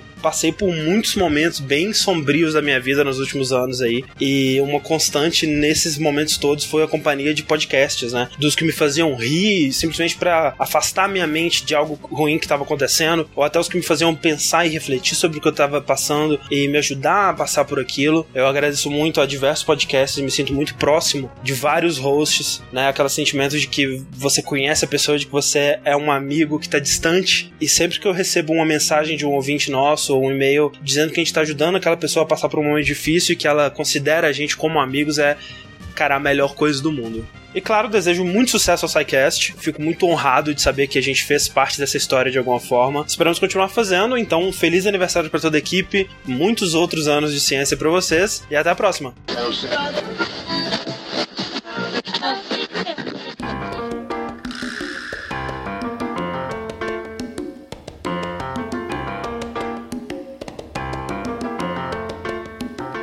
Óbvio, o rádio acabou influenciando o podcast. Uh, mas, por exemplo, o que me incomodava no programa Pânico era a música. Tipo, a parte que eles conversavam, que eles riam e tal, pô, maravilhoso. Às vezes sempre aquelas músicas pop batida que a Jovem Pan tocava na época, né? Me incomodava. Às vezes eu tava lá ouvindo eles assim, prestando atenção, começou a música, aí eu fazia outra coisa, esperava voltar. E hoje tu tem, não sei como é que é no resto do Brasil, mas por exemplo, tem aqui no sul a Atlântida, que ela tem um programa de uma hora, da uma às duas e das seis às sete. Seis às sete, que é o pretinho básico, que ele não toca música em momento algum. um. É o tempo todo são cinco, seis pessoas conversando, contando piada e comentando notícia. Ele é um podcast em rádio. Ele é um podcast, porque ele sai também no feed. Sim, ele sai também. O, o- eu sei que as cabeças lá é, no meio, o seu Pianjo e tal, ele escuta o Jovem Nerd. Ele já fez referência ao Jovem Nerd na rádio, eu achei isso muito doido. Foi uma vez que eles conseguiram passar é, no iTunes, daquele dia eles passaram o Jovem Nerd. Daí ele, ele, ele comemorou isso no rádio. Pra 99% do público dele aquilo não fazia sentido, sabe? Quem é o Jovem Nerd que ele tá falando, sabe? Porque é uma rádio gigantesca. E eles fazem um podcast, eles não tocam nada de música, nada. Excelente. Durante duas horas por dia. Isso deve acontecer também com o Luciano Pires, né? Que de vez em quando publica o Café Brasil na rádio também. É, na verdade não é de vez em quando, né? O Café Brasil hoje ele é retransmitido por mais de 50 emissoras no Brasil inteiro. É. Ele ainda é retransmitido. Por isso que o Café Brasil continuou com aquele formato de 25 minutos em média. Sim, ele tem aquele formato bem compacto, né, pra poder... É um formato radiofônico feito pra qualquer relógio de rádio. Né? Eu acho que ele contou isso, inclusive, em um dos programas, que, que a ideia é exatamente essa, que ele fosse bem rádio mesmo, né? Sim, sim, a gente fala sobre isso sempre, porque ele começou lá, Uhum. né? Ele começou como um programa de rádio na Mundial FM em São Paulo. E um ouvinte começou a- a gravar isso e disponibilizar. E aí, quando ele não sabia, ele estava sendo distribuído é, antes mesmo da existência do podcast, antes mesmo de 2004, ele estava sendo distribuído porque o cara fez um jeito lá de distribuir os áudios dele. Ou seja, o Luciano Pires ele é podcaster antes mesmo do surgimento do termo podcast no Brasil, né? Podcaster por acidente.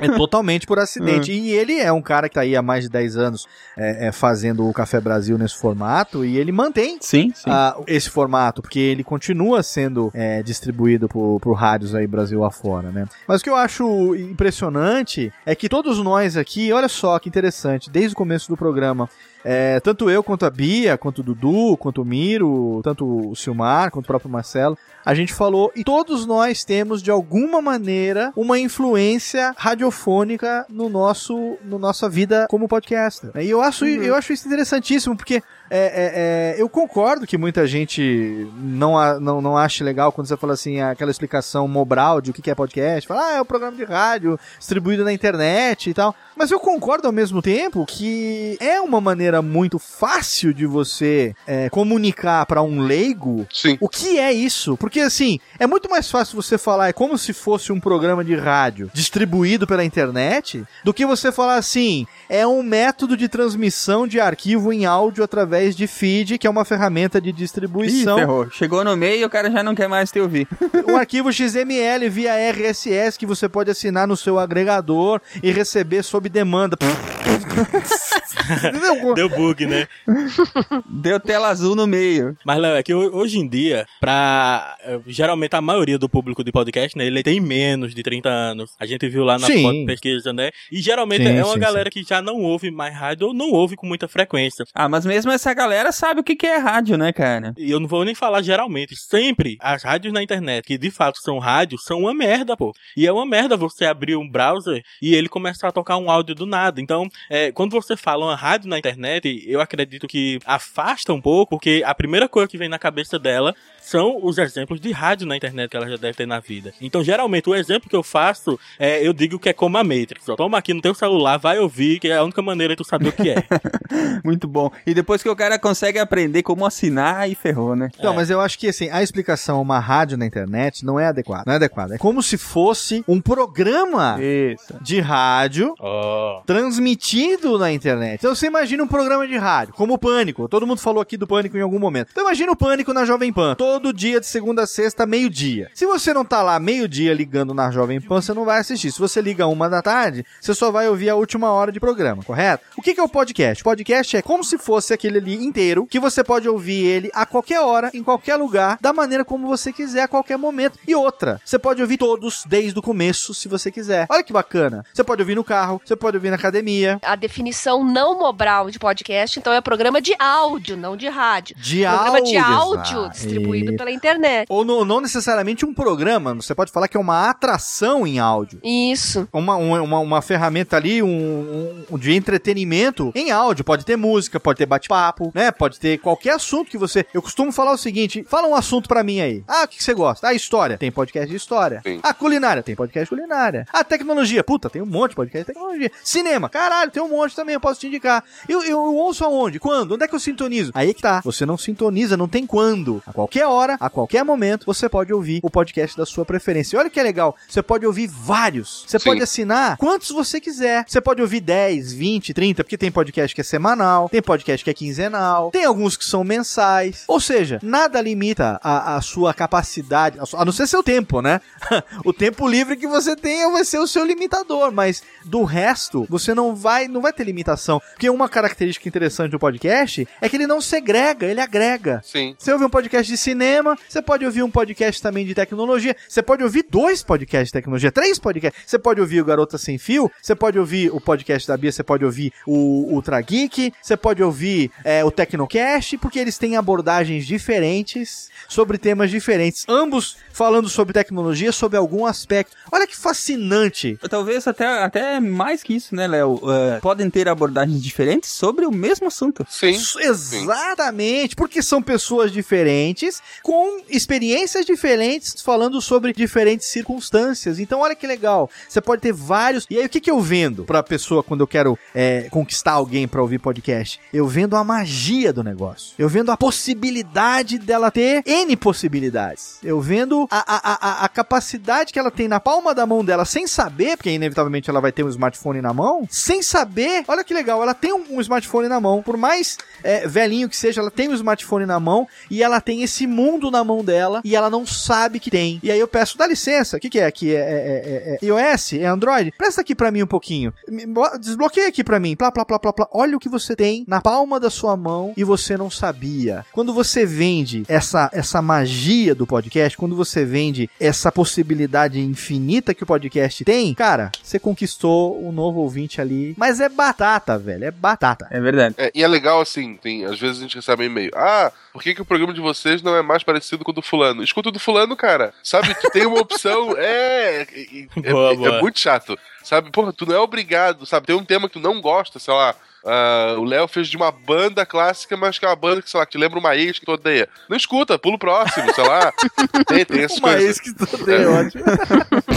We gonna take you back in the, Mas enfim, o programa de áudio distribuído pela internet, que você pode ouvir quando quiser, o nosso querido podcast. Mas como é que ele foi que ele surgiu, afinal de contas? Porque o rádio, né, ele está aí, mas ele teve a sua identidade mudada para poder virar o podcast. Isso começou lá por 2004, Léo? A gente acredita o surgimento do podcast a um ex-VJ da MTV chamado Adam Curry, que carinhosamente a gente considera ele como sendo o podfather, né? Podfather. Look, I am your podfather, é isso, sério? I am your podfather.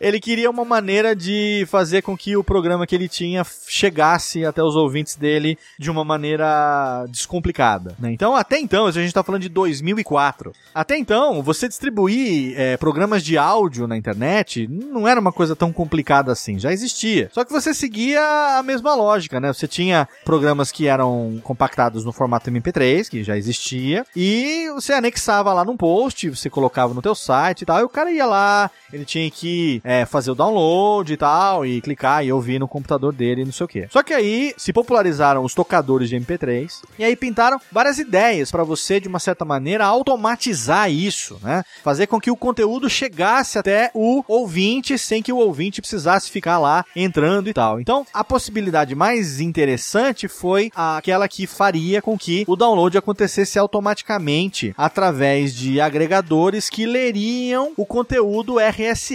que já tinha sido criado pelo Dave Winner, um outro cara, é, enfim, que na verdade desenvolveu a maneira do RSS 2.0, passou a possibilitar você distribuir junto com o conteúdo é, do, do blog que você já distribuía em texto, um arquivo de mídia anexado, ou em áudio ou em vídeo. Ele hackeou o formato RSS. Ele fez um upgrade no RSS que já existia, isso em 2003. A culpa do feed é dele? A é total dele. Eis quem nós devemos queimar. Deve aqui. Ou agradecer, né?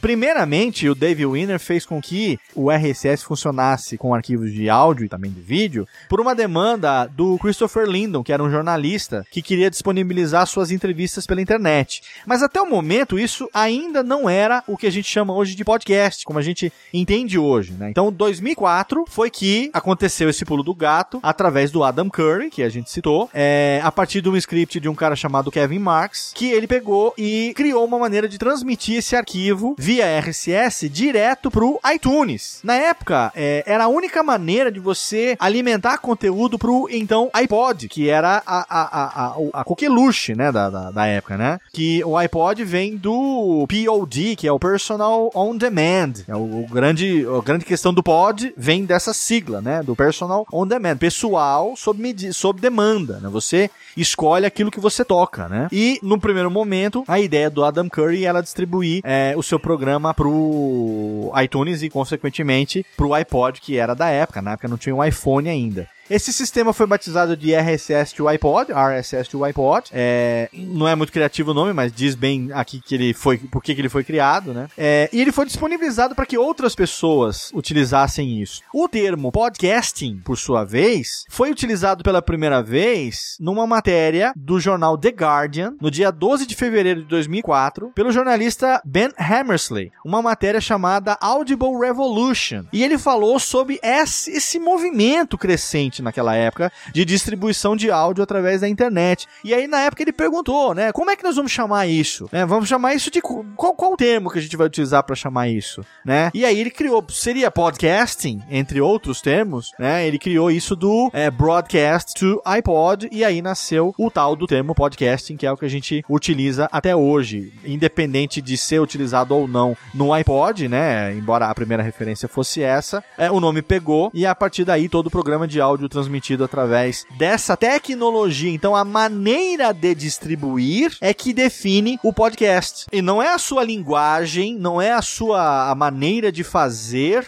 por origem, por princípio, né? Não é a linguagem, não é o tema, não é o formato que define o podcast. Por princípio, o podcasting é o método de distribuição. Isso por princípio. A gente tá falando de 2004. Isso quer dizer né? que não existe podcast sem feed. Por princípio, segundo o que nós vimos nascer há 11 anos, não. Mas agora, 11 anos depois, a gente pode se questionar, porque a gente tem uma cultura podcaster, né? Uma cultura de podcast que transcende essa questão. Eu, particularmente, para todos os clientes que trabalho, para todas as pessoas que me procuram, é, eu sempre recomendo que mantenha o feed, ainda que é, pro- proporcione para o seu ouvinte outras formas de chegar ao seu programa, inclusive a distribuição através de YouTube. Mas se originariamente não existiram, eu, por exemplo, tem um pessoal que faz um podcast muito bacana sobre poker, que eu gosto muito, é, chamado Supercast. E aí, putz, os caras, tá, esses dias, falaram, ah, vai lá, assina lá. Falei, velho, mas cadê o feed? Ah, o que que é feed? Falei, velho, então vamos conversar. Porque se eu, se eu preciso entrar no teu site pra fazer o download do teu programa, desculpa, mas por mais que você fale e que use a, lingua e que use a linguagem, no fundo, no fundo, não é podcast. Você precisa dar essa opção pro seu ouvinte. Mesmo que ele não queira utilizar, eu acho que é obrigação de todo produtor de podcast dar essa opção ao seu ouvinte para que ele queira ou não fazer a assinatura via feed. Se você obriga ele a só entrar no site e só fazer download, não é podcast. Se você bota lá e sobe no for shared, porque você não quer pagar um servidor de hospedagem, e o cara tem que entrar, clicar no link, fazer o download do for shared para ouvir, desculpa, cara, mas não é podcast. Até porque assinante é fidelizado, né? Exatamente. O assinante é aquele que eu assino uma revista semanal, sei lá, super interessante mensal. Veja, isto é, semanal. Tudo bem. Qual o princípio da assinatura? Eu quero que chegue na porta da minha casa na data da periodicidade prometida. Então, por isso que eu sou assinante. Por favor, me entregue naquele, naquela data. Me, me entregue naquele prazo. Né? Esse, é o princípio. Né? Agora, se você obriga o cara a ir lá e fazer o download, você não dá opções pra ele, eu acho que complica um pouco. Em pleno, em pleno 2015, cara, não tem nada que justifique não fazer isso a não ser a ignorância. O, o mindset que teria que ser mudado, principalmente na galera que tinha blog e passou a fazer podcast, é de que o feed não é uma opção a quem não quer baixar pelo site. E o contrário, o site é que é uma opção para quem não quer assinar. Exatamente. Muito bem colocado. Quanto, quanto à origem do podcast, colocar aqui no SciCast um- uma coisa que não foi dis- discutida em nenhum podcast. Me mandaram esse link hoje, eu não tinha conhecimento dele. É um código de um cara chamado Tristan Lewis, que ele data de outubro do ano 2000, em que ele pega o formato RSS da época, que era o formato 1.0 ainda, e ele sugere mudanças nesse formato para inserir arquivos de mídia, como vídeo Olha e aí. áudio da época. Mas era padre. Mas era padre é foda. Pra mim, pra mim, isso bate meio com aquela ideia de que o Beatles tocou uma música que tinha uma pitada de heavy metal e querem dar autoria do heavy metal pro Be pros Beatles, ao invés de quem realmente foi chamado de heavy metal, que foi o Black Sabbath. Estão entendendo? Aham. Ah, a mesma coisa do Landel de Moura, né? Aí eu jogo essa discussão. Eu jogo essa discussão aí. Se- Isso, esse link que eu passei, será que isso poderia dar uma mexida na origem do podcast, na data dele? Eu acho que o usuário é o ponto fundamental. A partir de que momento as pessoas começaram a utilizar e isso se popularizou? Então, dar ou não o crédito é a mesma coisa do Landel de Moura, né, cara? Dar ou não o crédito ao cara é relativo. A partir de que momento que aquilo se tornou algo distribuído e, e utilizável pela maioria dos usuários, né? Então, eu acho que não tem muito que mudar, não. Ideias podem Excelente. ter surgido, mas quem conseguiu botar as ideias em prática? É aquela história, né? Você tem vários elementos dispersos que separados não são a mesma coisa do que se eles estivessem juntos. Já tinha o áudio sendo, sendo disponibilizado em sites, já tinha os programas meio que imitando a vibe do rádio e tal, né? Mas não tinha o RSS, tinha o RSS sendo usado nos blogs, mas quando isso se juntou é que virou podcast. né? E quando colocou a palavra podcast no papel, né? Primeira publicação que batizou na podcast, aí tu, ah, agora nasceu. Nasceu, nasceu, It's nasceu. Aí criou toda essa onda absurda, que o SciCast é culpado também, de tu botar ou pod ou cast no nome do teu programa. Tem, tem alguns que não tem. Tem muitos que não tem, aliás. Eu coloquei um fim no Telecast pra poder criar com outro nome sem cast. Ah, foi só por causa disso então, né? É, olha aí, Descobrimos o motivo de porque o Telecast Vai morreu. chamar pode telha? Não, não. Pelo amor de Deus.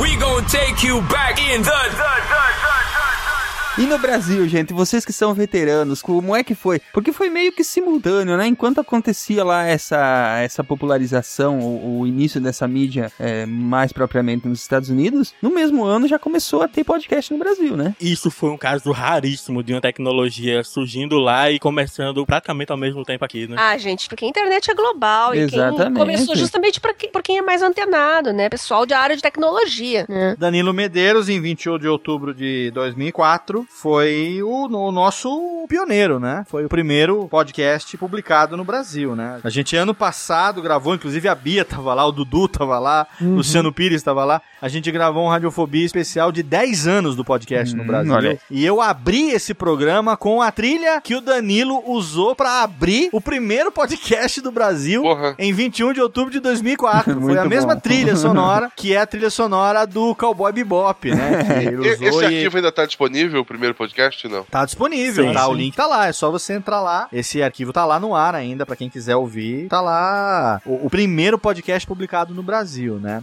Mas aí a Bia pode, pode falar melhor a respeito disso, porque ela é, começou não muito depois disso, né? Mas É. o a gente teve todo um movimento ali através do Gui, do Macari, a própria Bia. Esse começo todo, como a Bia disse, né? Foi, foi muito mais por conta de quem tava conectado na, na evolução das tecnologias, né, O- Bia? Ouvi, ouvi, eu comecei bem cedo, logo que surgiram os primeiros podcasts, né? Por gostar de tecnologia e por podcast ter uma ligação forte com tecnologia, eu logo de cara comecei a, a ouvir e me identifiquei muito com o formato, porque é o meu estilo de vida, né? Assim, é, trabalhando em consultório, tinha às vezes intervalo entre pacientes, organizar material, tava começando a fazer home care também. Então, por ter um trabalho, vamos dizer assim, um pouco solitário, e a mulher também tem atividades domésticas em casa, coisa chata, né? Então eu pensava, puxa, eu, eu posso ouvir um podcast e me informar ao mesmo tempo que eu tô fazendo uma outra atividade. Isso é o que me atraiu no- na mídia podcast, né? É a mesma coisa que o rádio, né? Você escuta o que você é, deseja ouvir, e tá fazendo outras coisas ao mesmo tempo. A diferença do podcast é que é um conteúdo mais direcionado ao que você é, é, se interessa, né? No, no meu caso era tecnologia. E eu comecei mesmo foi, eu acho que um ano depois de 2005, mais ou menos, já tinha vários podcasters aí no Brasil. Participei daquela primeira PodCon os primeiros abnegados estavam lá participando e discutindo o podcast como mídia, foi muito legal. E aí eu já não sei dizer que ainda esse pessoal realmente continua hoje. Eu tentei forçar a minha memória aqui, não, não lembrei de ninguém, não. É, na verdade, quem tá aí dessa época da primeira PodCon, além de você, a gente tem o Pablo de Assis e o Sérgio Vieira, né? É, o Sérgio também começou um pouquinho depois. Uhum. Que são pioneiros dessa época, são contemporâneos, vamos chamar assim, dessa época. Johnny Ken já tava também nessa, nessa PodCon de 2006. Então a gente tem um número bastante reduzido de contemporâneos dessa época. A Bia certamente é a única que continua com uma regularidade em atividade aí e servindo de fonte de inspiração para todos nós que já pensamos em desistir três vezes por dia. Não, regularidade aí- mais ou menos. É mais ou menos. Mas a gente olha para sua, a gente olha pro seu exemplo de superação, viu, Bia? A gente que acompanha você há tantos anos e que conhece também a sua história, a sua vida pessoal. Verdade, verdade. E por que não dizer também as limitações que você é imposta por situações e tal. É, e você, sim, é uma grande inspiração para todos nós. Eu acho que eu falo em nome de todos. É um orgulho e um prazer ter você com a gente aos 11 anos do podcast no Brasil, com essa motivação e esse tesão que você continua tendo pela mídia, é, para pegar qualquer leite com pera que desiste nos primeiros quatro episódios. É isso aí. é Qualquer isso aí. um desses que desiste nos primeiros quatro episódios, porque diz que não passa de 200 downloads e não sei o quê, fala assim, velho, sabe, é muito além disso, né? A paixão pelo podcast vai muito além da quantidade de downloads e da possibilidade de, monetização que você vem a ter. É paixão, é, é- é comunicação, é ferramenta, é dedicação, é renúncia. Puta, eu acho que tem um monte de palavras mais aí que resumem a postura da Bia ao longo desses anos e Para, cara, senão eu, vou chorar. não, não, eu tô falando porque ela, ela é pra mim até hoje, é uma inspiração. Hoje eu Não, tenho não uma é honra não, tremenda cara. de, de, de ter a Bia, assim como, como minha amiga, como círculo, né? Como uma pessoa é, do, do meio nosso, né? De, de amizade realmente, de trocar DM, bater papo e tal. É, porque a gente sabe como é foda. E, velho, cada vez que eu penso, falo assim, ah, não, não, não, peraí. A Bia, se a Bia tá, não tem razão pra não tá.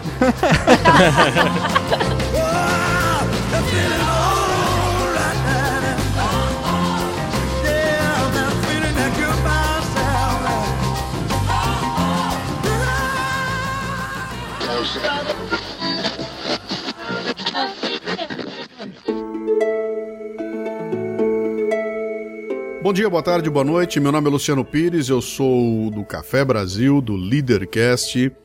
E quero começar parabenizando a turma do SciCast. Ô meu, dois anos não é fácil não, hein, cara? Ainda mais trabalhando com divulgação de ciência. Eu acho que mais difícil é só divulgação de cultura. a gente tá no mesmo barco, sabe?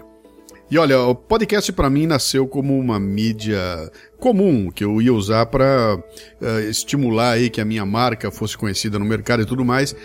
Mas ele ultrapassou muito as expectativas e hoje pra mim é uma mídia social através da qual eu tô fazendo amigos, eu tô aprendendo de montão as pesquisas para fazer cada programa, tudo isso tá me dando é como se eu estivesse numa numa espécie de universidade, sabe? E não há satisfação igual àquela de você perceber que está impactando na vida de pessoas, não só no Brasil, mas também no exterior. Podcast para mim é uma forma então de conhecer pessoas, de fazer amigos, de impactar nas suas vidas, sem intermediários, sem rabo preso, sem prestar contas para ninguém, fazendo aquilo que eu quero do jeito que eu amo, quando e como eu quero. O nome disso é liberdade. Podcast para mim é liberdade. Um abraço a vocês, parabéns, vida longa ao podcast.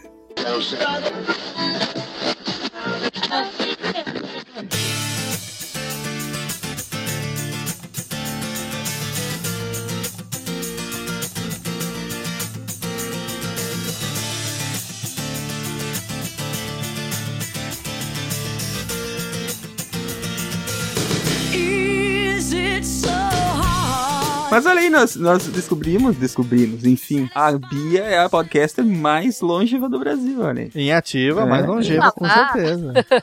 É a nossa pod matrona. Matrona. Que, que elegante. Não pode palavrão, Pia, não pode. A matrona do podcast. Matrona. Podia dormir madrinha- sem essa, hein? Madrinha, então chama de madrinha, Ah, pode ser melhorou, madrinha. melhorou, melhorou. Madrinha, madrinha. Madrinha. Vamos usar o diminutivo pra ficar falando madrinha. É. Mas, mas sabe a hora que você tava falando da preguiça e tal de fazer? Eu tava pensando aqui, hoje tá na moda os youtubers, né? Sim. Isso não é um podcast em vídeo, porque olha só, as pessoas assinam os canais, elas recebem notificações de quando tem episódios. E os podcasts, entre aspas, o cara bota uma câmera e fala o que ele bem entende, geralmente se filmando ali, bah, bah. Hoje eu vou falar sobre, sei lá, a Dilma, porque a Dilma é isso, bah, bah, bah. E aí, claro, vira aquela guerra, né? Porque o negócio é, é pegar um tema polêmico hoje, né?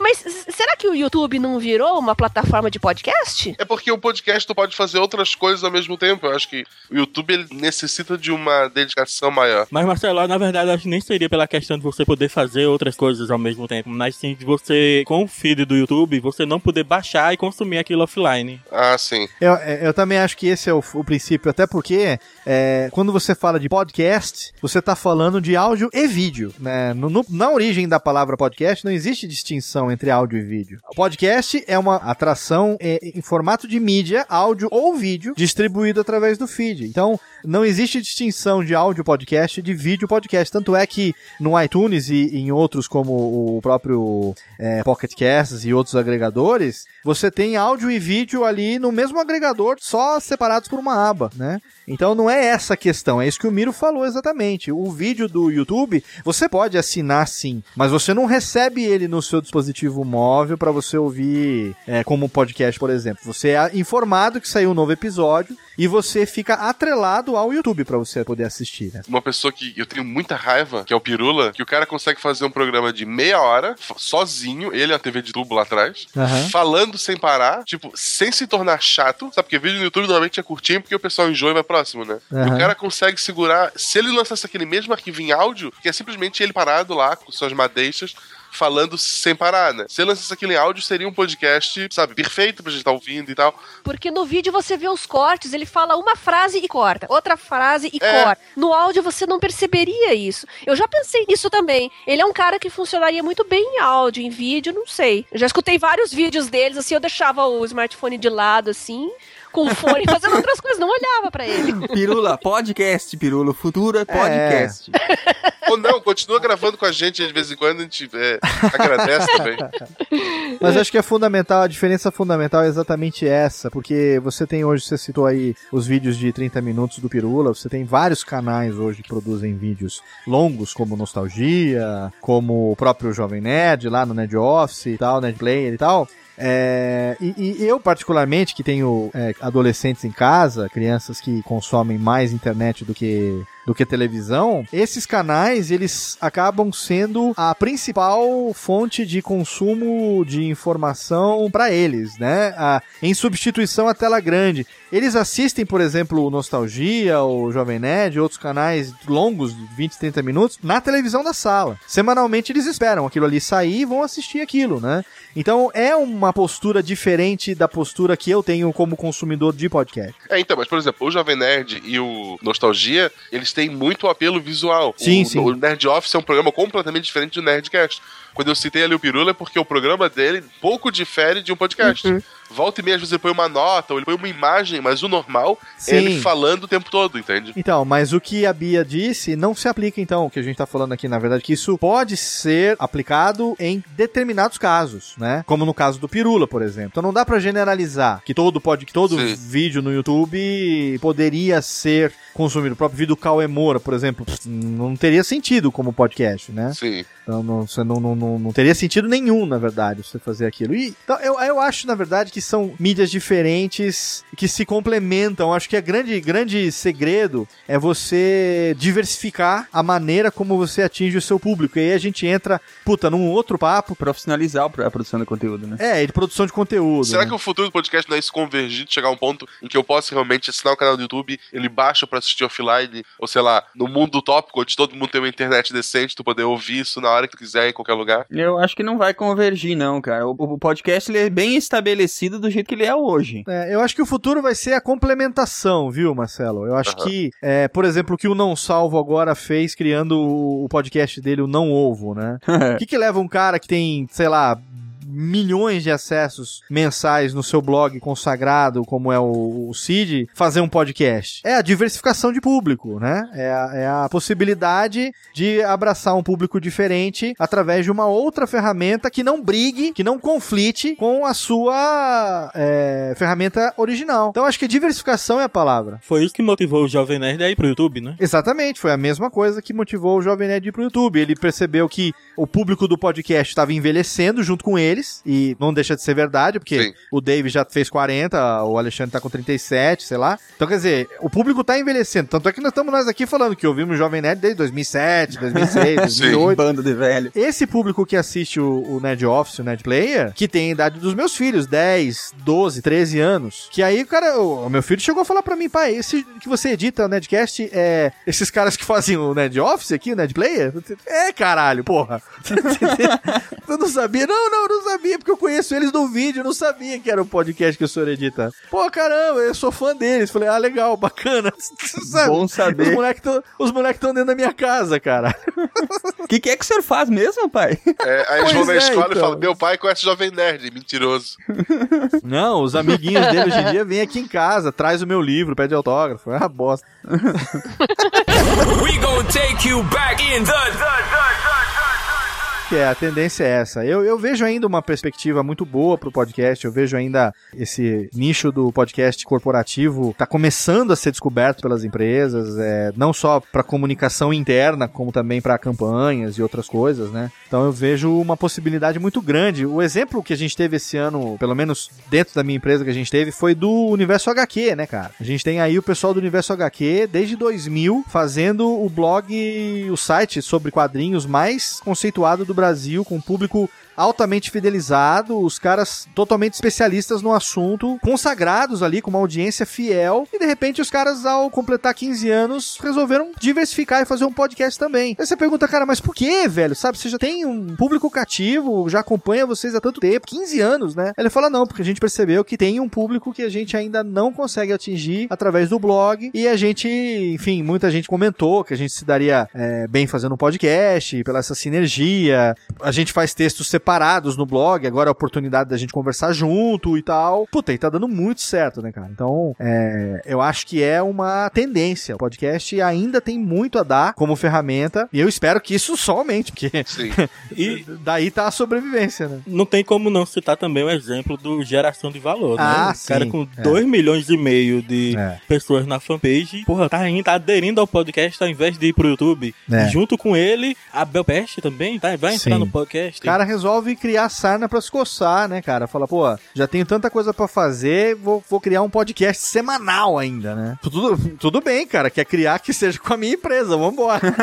estamos aí, estamos aí pra isso, né? Estamos aí pra isso, pô. Quer ser maluco? Vamos ser maluco junto, então, pô. Bom, mas então, em todo esse tempo, né, aconteceu essa revolução toda, que, que teve várias ondas, como vocês bem comentaram, né? Podcasts nasceram, estiveram no auge, morreram e outras, é, outros surgiram e se reinventaram. Alguns estão aí há muito tempo e se reinventaram, alguns não se reinventaram, continuam fazendo a mesma coisa, mas enfim, é, estamos aí numa época com muita disponibilidade, né, do, da mídia, muitas atrações diferentes é, para todo tipo de público, como a gente vem comentando. E, enfim, pra gente finalizar, eu acho que nós podíamos fazer um pouquinho de exercício de futurologia, o que, que vocês acham? É, boa. E vamos é, tentar, em poucas palavras, nós dizer a nossa opinião de onde é que é que o podcast estará daqui a algum tempo. É, o que, que vocês acham que pode acontecer de diferente com o podcast nos próximos anos? Acho que a estrutura não vai mudar muito. Acho que as formas de distribuição é que podem mudar.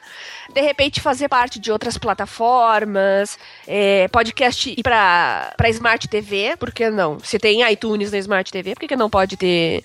Né, se tem Spotify, que é áudio, puramente áudio, por que não ter podcast em Smart TV? Tá aí uma coisa. Eu acho que é, o que vai mudar são as plataformas, formatos de distribuição, porque a mídia podcast, para nós produtores de conteúdo, acho que vai depender da nossa criatividade. A criatividade é o limite, né? É, eu concordo também. Eu acho que, é, como ferramenta, o podcast veio pra ficar. Eu acho que não tem. Não vai ter podfade que derrube o podcast daqui pra frente. Até, até porque essa característica democrática que aceita todo mundo e que, a, que abraça a mídia, ela não vai se perder nunca, né? Eu acho que não. Eu acho que enquanto houver internet, vai haver podcast. E concordo 100% com a Bia. O, limitante é a nossa capacidade criativa. É, eu venho numa luta que tem sido bem sucedida em certa proporção é, de vender a ideia de que o podcast pode ser muito melhor utilizado como ferramenta corporativa e aí a gente tem exemplos é, como esse mais recente do GVCast, né, que realmente não fui eu que vendi a ideia, mas a tendência deles veio do, do Flávio veio totalmente ao encontro da minha crença, da minha expectativa e tenho tido muita demanda de empresas e é, assim para lançamento de produto, para outras coisas assim que, sabe, sempre tem ações totalmente ortodoxas que de repente resolvem abraçar o podcast como uma das oportunidades também. E aí o meu papel é vestir a camisa e vender a ideia e contaminar realmente, contagiar com a, a crença de que pode sim ser efetivo, de que realmente dá para engajar o público, de que ah, dá para fidelizar e tal. Então eu tenho lutado para que isso realmente se torne uma realidade. Mas eu vejo que tem muita gente que está começando agora, que está trazendo ideias bem legais. Podem surgir ideias que a gente não tem a menor ideia, que são possíveis de serem feitas através disso. Né? Uma coisa que a gente está vivendo agora, que é um boom, na verdade, mas que não chega a ser uma novidade, mas eu chamo de, de revival, é dos, dos audiodramas através do storytelling, né? Eu tô aberto às surpresas que esse meio ainda pode me trazer, né? Eu concordo com vocês, mas eu tenho uma visão um pouco mais pessimista de algumas coisas, assim, porque eu acho que podcast sempre, a vida inteira, será mídia de nicho. Eu não acho que jamais o podcast vai estourar como o YouTube. Eu não acho que jamais será aquela coisa que vai se comentar na mesa do almoço domingo com a família, entendeu? Pela própria dificuldade em assinar, em escutar, em acompanhar, eu acho que sempre será uma coisa de nicho. O nicho, obviamente, vai ficar maior, porque quanto mais pessoas estiverem online, mais pessoas vão acabar descobrindo e vão tendo as facilidades e tal. Mas pra mim sempre será uma palavra de nicho. Nunca será uma grande mídia, vamos colocar assim. Eu concordo com o Dudu, mas eu, eu, eu teria duas sugestões que, infelizmente, eu não sou programador, mas se eu fosse, eu, eu as colocaria em prática. E, inclusive, até cheguei a conversar isso com o Todd Cochrane, que é um dos pioneiros do podcast no mundo. Aham. Que é, ele mesmo não entende como ainda não existe uma ferramenta como o YouTube para podcast, que seria uma ferramenta que consumiria infinitamente menos recursos do que o, o YouTube consome. E outra também seria o Android e o Google, né? Adotar um aplicativo de podcast que viesse nativamente no sistema, né? Já teve, eles abandonaram. Chamava Listening. Olha aí. Porque se tem um aplicativo lá, como o do, o, do Windows Phone e o do iOS, pelo menos você tem uma curiosidade de clicar ali para saber o que é. É, tem, tem sentido. Será que o, a- o Google abandonou ou eles tiveram algum problema de, de direitos autorais por causa do termo podcast? Eu acho que a Apple um pouco se, apro que se apropriou É, disso. Não... Acho que teve um lance desse também, porque te- teve uma época que teve uma treta dessa, né? Isso é um dificultador enorme, gente. Nossa, Android é 90% do mercado, né? É, eu sei que o, o aplicativo esse que se chamava, é, se não me engano, era Listening nome do, do aplicativo, que era feito pelo Google mesmo, ele foi abandonado na plataforma, não existe mais. Listen, eu acho que era, uma coisa assim. Hoje ele não tá mais disponível, mas eu usava, eu usava pra ouvir podcast. Mas eu concordo com o que o Dudu tá falando, assim. Eu acho que, apesar de eu crer na possibilidade da expansão da utilização da mídia, Dudu, é, eu acredito que ela realmente vai continuar nesse foco de nicho. É, acho que não tem muito. E acho que, é, acho que aí exatamente tá o grande pulo do gato, né? Eu acho que a força do podcast é essa. É, eu acho que tá aí o pulo do gato. Apesar de não ser uma mídia que a gente vá ter comentário dela, como você citou, na mesa do almoço de domingo, da família e tudo mais e tal. Mas assim, não importa que seja de nicho, o importante é que seja importante para aquele nicho, entendeu? Então, eu acho que dá para você explorar isso de uma maneira. Por exemplo, vamos citar agora o, o GVCast do Flávio Augusto, né? É, a gente tem um nicho aí, galera que tá nessa onda de empreendedor e tal, o pessoal que tem nele um exemplo de empreendedorismo, não sei o quê, mas que a gente tá falando de nicho, nicho, nicho, nicho, mas é um nicho de 2 milhões de assinantes que ele tem na internet. Puta, eu vou falar do meu Radiofobia, que é humilde, que é 120 mil downloads por mês. Cara, sinceramente, tem muito jornal que não tem essa circulação, que não tem essa tiragem. Deve ter canal de TV que não tem essa audiência. Que não tem essa audiência. Então, eu acho que o segredo, e aí vem a própria longevidade do Jovem Nerd, é, tá exatamente em você saber extrair o potencial daquele nicho. Né? É, a gente que faz podcast, a gente sofre da síndrome do, síndrome do patinho feio. Exato. A gente tem a péssima mania de achar que nós somos menos do que realmente somos. Eu só fui ter uma noção do que eu represento minimamente pro, pro meio podcast ou pra. Enfim, depois que eu publiquei o meu livro e com os feedbacks do Alotênica, que, cara, eu, eu comecei a ter feedbacks que eu falei, cara, não, não, não pode ser, isso aqui é armado, isso aqui não, não, não, sabe, não existe um negócio desse. Porque eu sofro, assim como a maioria, eu acho que a gente sofre dessa síndrome do patinho feio, cara. A gente se compara com grandes veículos de mídia, a gente se compara com canais do YouTube que tem 2 milhões, 3 milhões, 5 milhões, bilhões e bota quadrinho pequenininho, quadrinho médio, quadrinho gigante na parede e a gente não tem ninguém que dê quadrinho pra gente pôr na parede, sabe? A gente não... E aí, a gente fica naquela assim, ah, sabe? O Sassamutema, ah, ninguém, ah, ó, ó, coronel, de seu borboleta, ó, ah, ó, ah. Sabe, a gente tá sempre naquela, e quando você menos espera, a mesma coisa do Psycast, cara. Quem diria? Quem diria? Quem diria, né? que com dois anos de podcast, o programa fosse se tornar o que se tornou, cara. E ainda mais um, um, um programa sobre ciência, né? Puta, é o nicho do nicho. É o nicho que do não nicho é do. fácil de, de... É o nicho do nicho do nicho. Essa síndrome maldita do patinho feio. É. Da gente achar que a gente é bem menos do que a gente imagina que é, que faz com que a gente tenha. E eu acho bom isso. Eu não tô dizendo que é ruim, não. Porque assim a gente não fica presunçoso, não fica nariz empinado, não fica se achando fodão, entendeu? O, o insubstituível das podosferas. eu conheço coisa pra caralho, porque eu sou, entendeu? Eu sou aqui, estou há muitos anos falando sobre isso e a minha opinião, ela é definitiva. Minha opinião é definitiva. É opinião definitiva de qual é rola? Não tem opinião definitiva de ninguém, não, cara. Quem vai definir se você é definitivo ou não é seu ouvinte, cara. E Você corra o risco, faça isso, caia na cagada de queimar o filme com teu ouvinte, você- aí sim você morre. Sim. Porque teu ouvinte é teu Deus. Teu ouvinte é teu Deus, cara. Se tem alguém que você tem que cultuar, é teu ouvinte. E não raro, é, vota com a carteira, hein? Isso é um outro trunfo da mídia podcast que eu acho, que, que são três, na verdade, três pilares que eu acho que é, são os trunfos e, e uma coisa que vai ter que acontecer no futuro. É, a mídia nunca vai deixar de ser nicho, ela vai ter sempre programas específicos para públicos específicos. Tem os mais genéricos que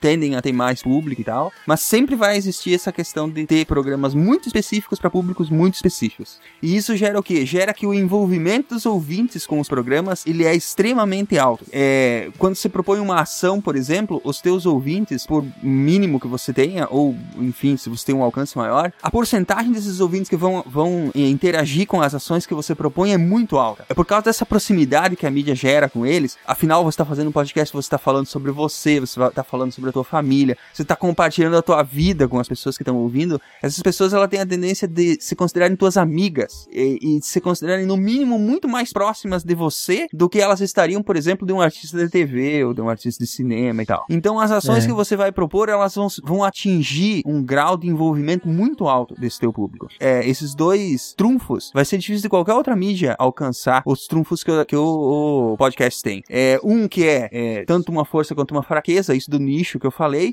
e outra que é simplesmente o maior, a das forças, que é o envolvimento dos ouvintes com os programas, com as mídias e com as pessoas que produzem esses conteúdos, né? Exatamente. Eu acho que é um dos, dos grandes, esse é o grande, grande trunfo que o podcast tem como, como conteúdo e como força na hora de, enfim, é, envolver ele em, em ações de marketing, em ações de monetização, etc, etc. é, para esse público que é tão envolvido, não raro eles vão te apoiar financeiramente para você poder fazer os, os projetos ou poder levar os projetos adiante. A gente é, vê muitos casos de sucesso utilizando plataformas de monetização coletivas, né, como o Patreon. Esse movimento é muito forte, não raro eles apoiam financeiramente as iniciativas, que tem essas iniciativas têm que ser muito bem planejadas, porque é, para cada caso de sucesso você tem 10 ou 20 casos que não deram certo, né? E, ou que, que atingiram muito pouco daquela expectativa que talvez o, o podcaster tinha.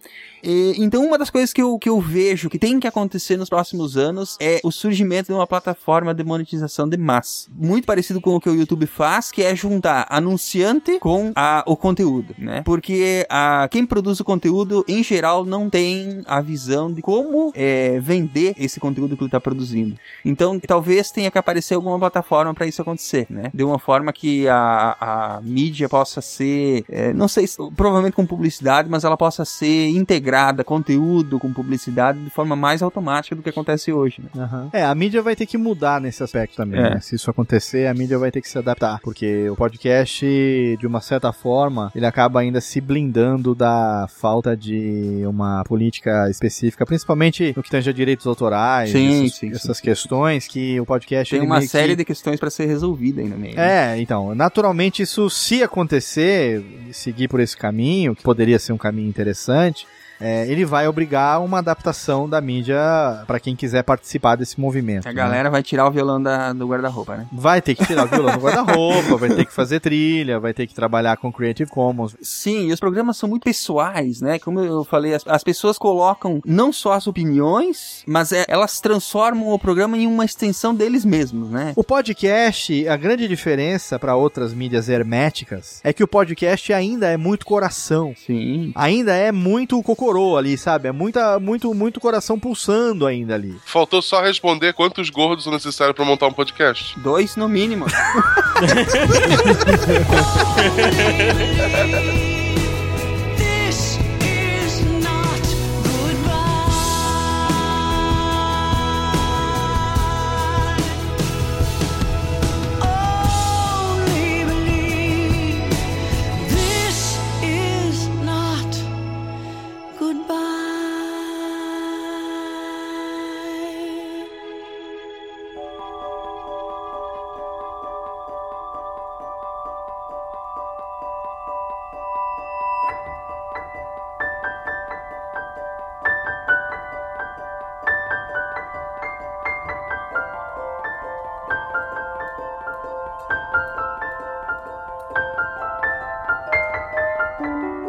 Neste momento em que o SciCast completa dois anos no ar, eu, como um dos idealizadores do projeto, não poderia me furtar a falar, principalmente para agradecer a todos aqueles que ajudam toda semana a levar esse podcast, esse programa de divulgação científica, de cultura, de diversão, de entretenimento ao ar.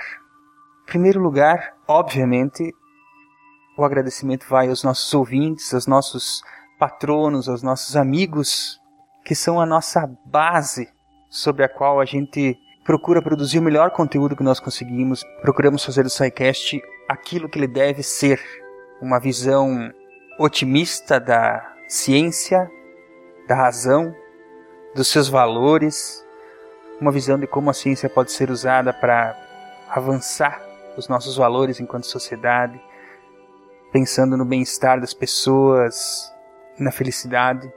Vocês, nossos ouvintes, são a base de tudo isso. Eu preciso muito agradecer também a minha família, minha esposa Fernanda, minha filha Maria, que apesar de todas as dificuldades que surgiram nos últimos dois anos para a realização desse projeto, nunca deixaram de acreditar que a gente poderia fazê-lo e poderia fazê-lo juntos. Vocês estão no meu coração, vocês são as coisas mais importantes para mim e é em vocês que eu procuro força quando o desânimo bate. Quero agradecer também ao Marcelo, ao Ronaldo, ao Tarek, que são meus parceiros na coordenação da produção do SciCast, para tudo que é necessário na produção das pautas, na realização dos programas é, estão sempre comigo, são minhas pessoas de confiança. Vocês são muito, muito legais. Se não fosse por vocês, o SciCast talvez já teria terminado.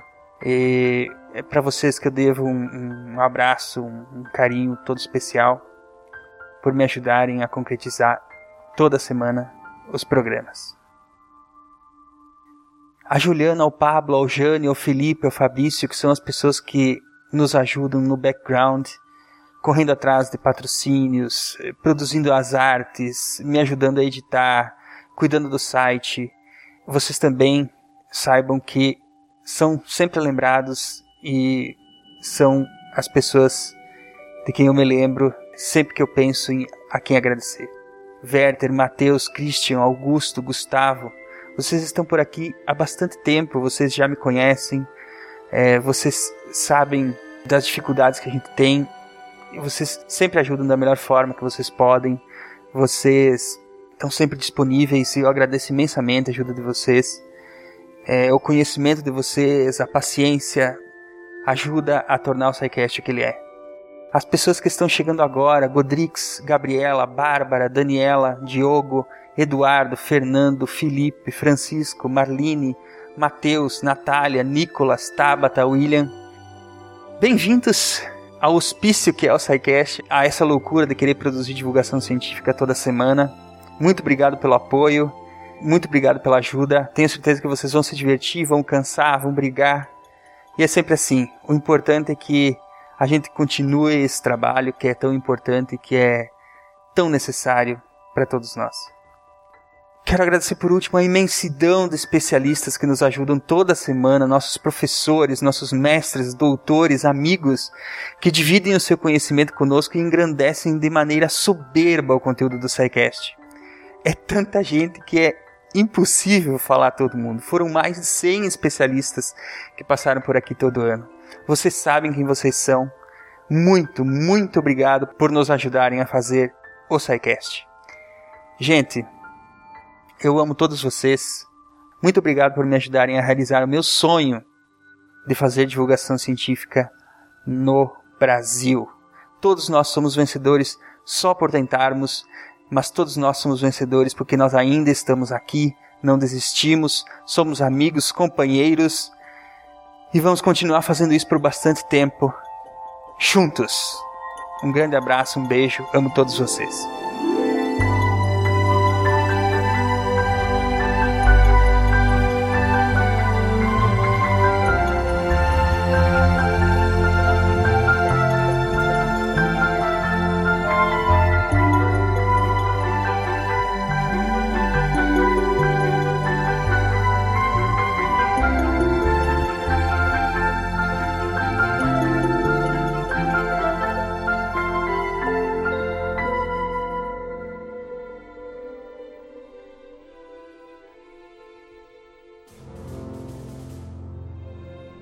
Se a ciência não for divertida, então alguma coisa é errada. Tem que ser divertida, a coisa mais divertida que tem é a ciência.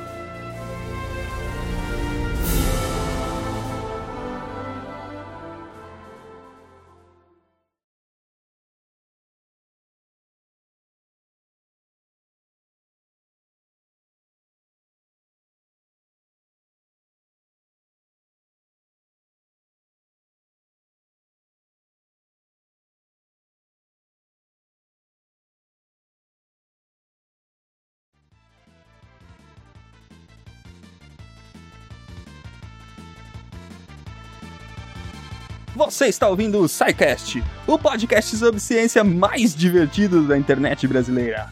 Você tem uma vinheta de verdade que fez isso, né? Você Tem, jura que tem, não é- ele Ah, tem. tá. E quando Sim. ele faz isso assim aleatoriamente, eu fico realmente assustado.